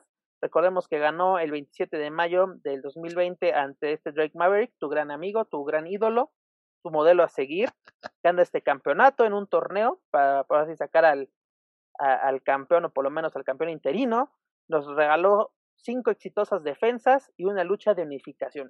Para nada fue un, mal reinado como campeón crucero, le dio brillo porque ese campeonato, yo creo que desde Enzo ese campeonato así como que fue de que está de adorno, qué está pasando, y, y reinados como este le dan brillo a este campeonato y a la división crucero desde que tengo memoria, fue, ha sido mi favorita en WWE. Yo me acuerdo Jamie Noble, Último Dragón, Rey Misterio, Matt Hardy. Mi favorito de aquel tiempo, Billy Kidman. Billy Kidman, ¿no? Eh, que otra persona que dices, ¿cómo con ese tonelaje puede volar, no? Esos Munasol que hacía hacia afuera del encordado eran espectaculares. Kid Cash, Juventud Guerrera, por mencionar Paul London también era Paul London, claro que sí, ¿no?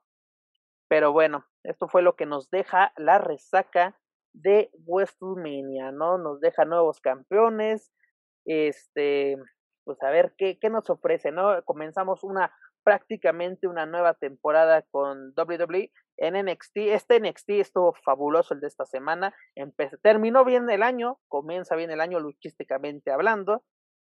Pero lo más chistoso, el primer Raw del año fue así de... ¿Eh? ¿Eh? y, si eso fue Raw, no quiero ver qué nos va a esperar. SmackDown, no, espérame. Así que, señores, abrochen del cinturón que va a haber muchas emociones. Preparen la cubeta por si quieren vomitar. Exactamente. O preparen, preparen la almohada por si se quedan dormidos. También preparen las dos cosas, la verdad. Pero bueno, señores, esto es lo que nos dejó el fin de semana, o más bien la semana de WrestleMania. Comenzamos el camino hacia WrestleMania Backlash, comenzamos el camino rumbo a Double or Nothing de AEW, comenzamos el camino de Rebellion de Impact Wrestling, comenzamos el camino al 65 aniversario de la Arena México y comenzamos el camino al primer aniversario de Lucha Central Weekly en español, señores. Y también, ojo, Pep, ah, desde luego el primer aniversario, lo más importante, los demás también lo son, pero el primer aniversario de Weekly en español, pero algo que se vio en redes sociales y que tampoco Triple ha explicado, que anunciaron que viene o que se acerca el evento Rey de Reyes. Vamos a indagar sobre ese tema para tenerles algo más concreto, pero... Mira, me voy a comprometer que estas, para ver si para el próximo programa ya tengo información, porque te digo que me dejan en visto y me dejan de, déjame te lo checo desde, ah, caray. Vamos a ah checar el fin de semana. Por lo menos a ver qué nos dicen, a ver qué, qué chismecillo les, les traigo para la siguiente edición, ya para nuestra edición número 50, señores, ya 50 ediciones. La verdad, muchas, muchas gracias por, por aguantarnos, la verdad, por escucharnos y la verdad, ponernos luego al tú por tú con los chicos grandes. Pero Joaquín, es tiempo de decir adiós en este largo, largo programa, la verdad. Maratónico. quedaron cosas fuera del tintero, porque si no, nos quedamos literalmente todo un día con ustedes. Pero Joaquín Valencia, que nos dejó esta edición número 49, rumbo a la media quincena. Cosa más centena, perdón. ya alguien ya quiere cobrar, espérate, ya, ya casi, ya casi. Este, unas horas más, unas horas más. De hecho, eh, pues híjole, la verdad es que hace un gustado eh, y, y como siempre hablar de lo más importante, un evento, y me gusta eso, los eventos que criticamos previamente y que después los observamos y después los hablamos que superan las expectativas, eso es muy rico, porque eh, eh, para Margarita ya saben que están nuestros hermanos de la mesa y desde luego ahí también tendrán, donde se tocarán temas muy picantes también, este, pero aquí al menos creo que sí, este, nos, nos hemos caracterizado por sí de, ser, dedicarle más tiempo desde luego a lo bueno y también a lo que es criticable.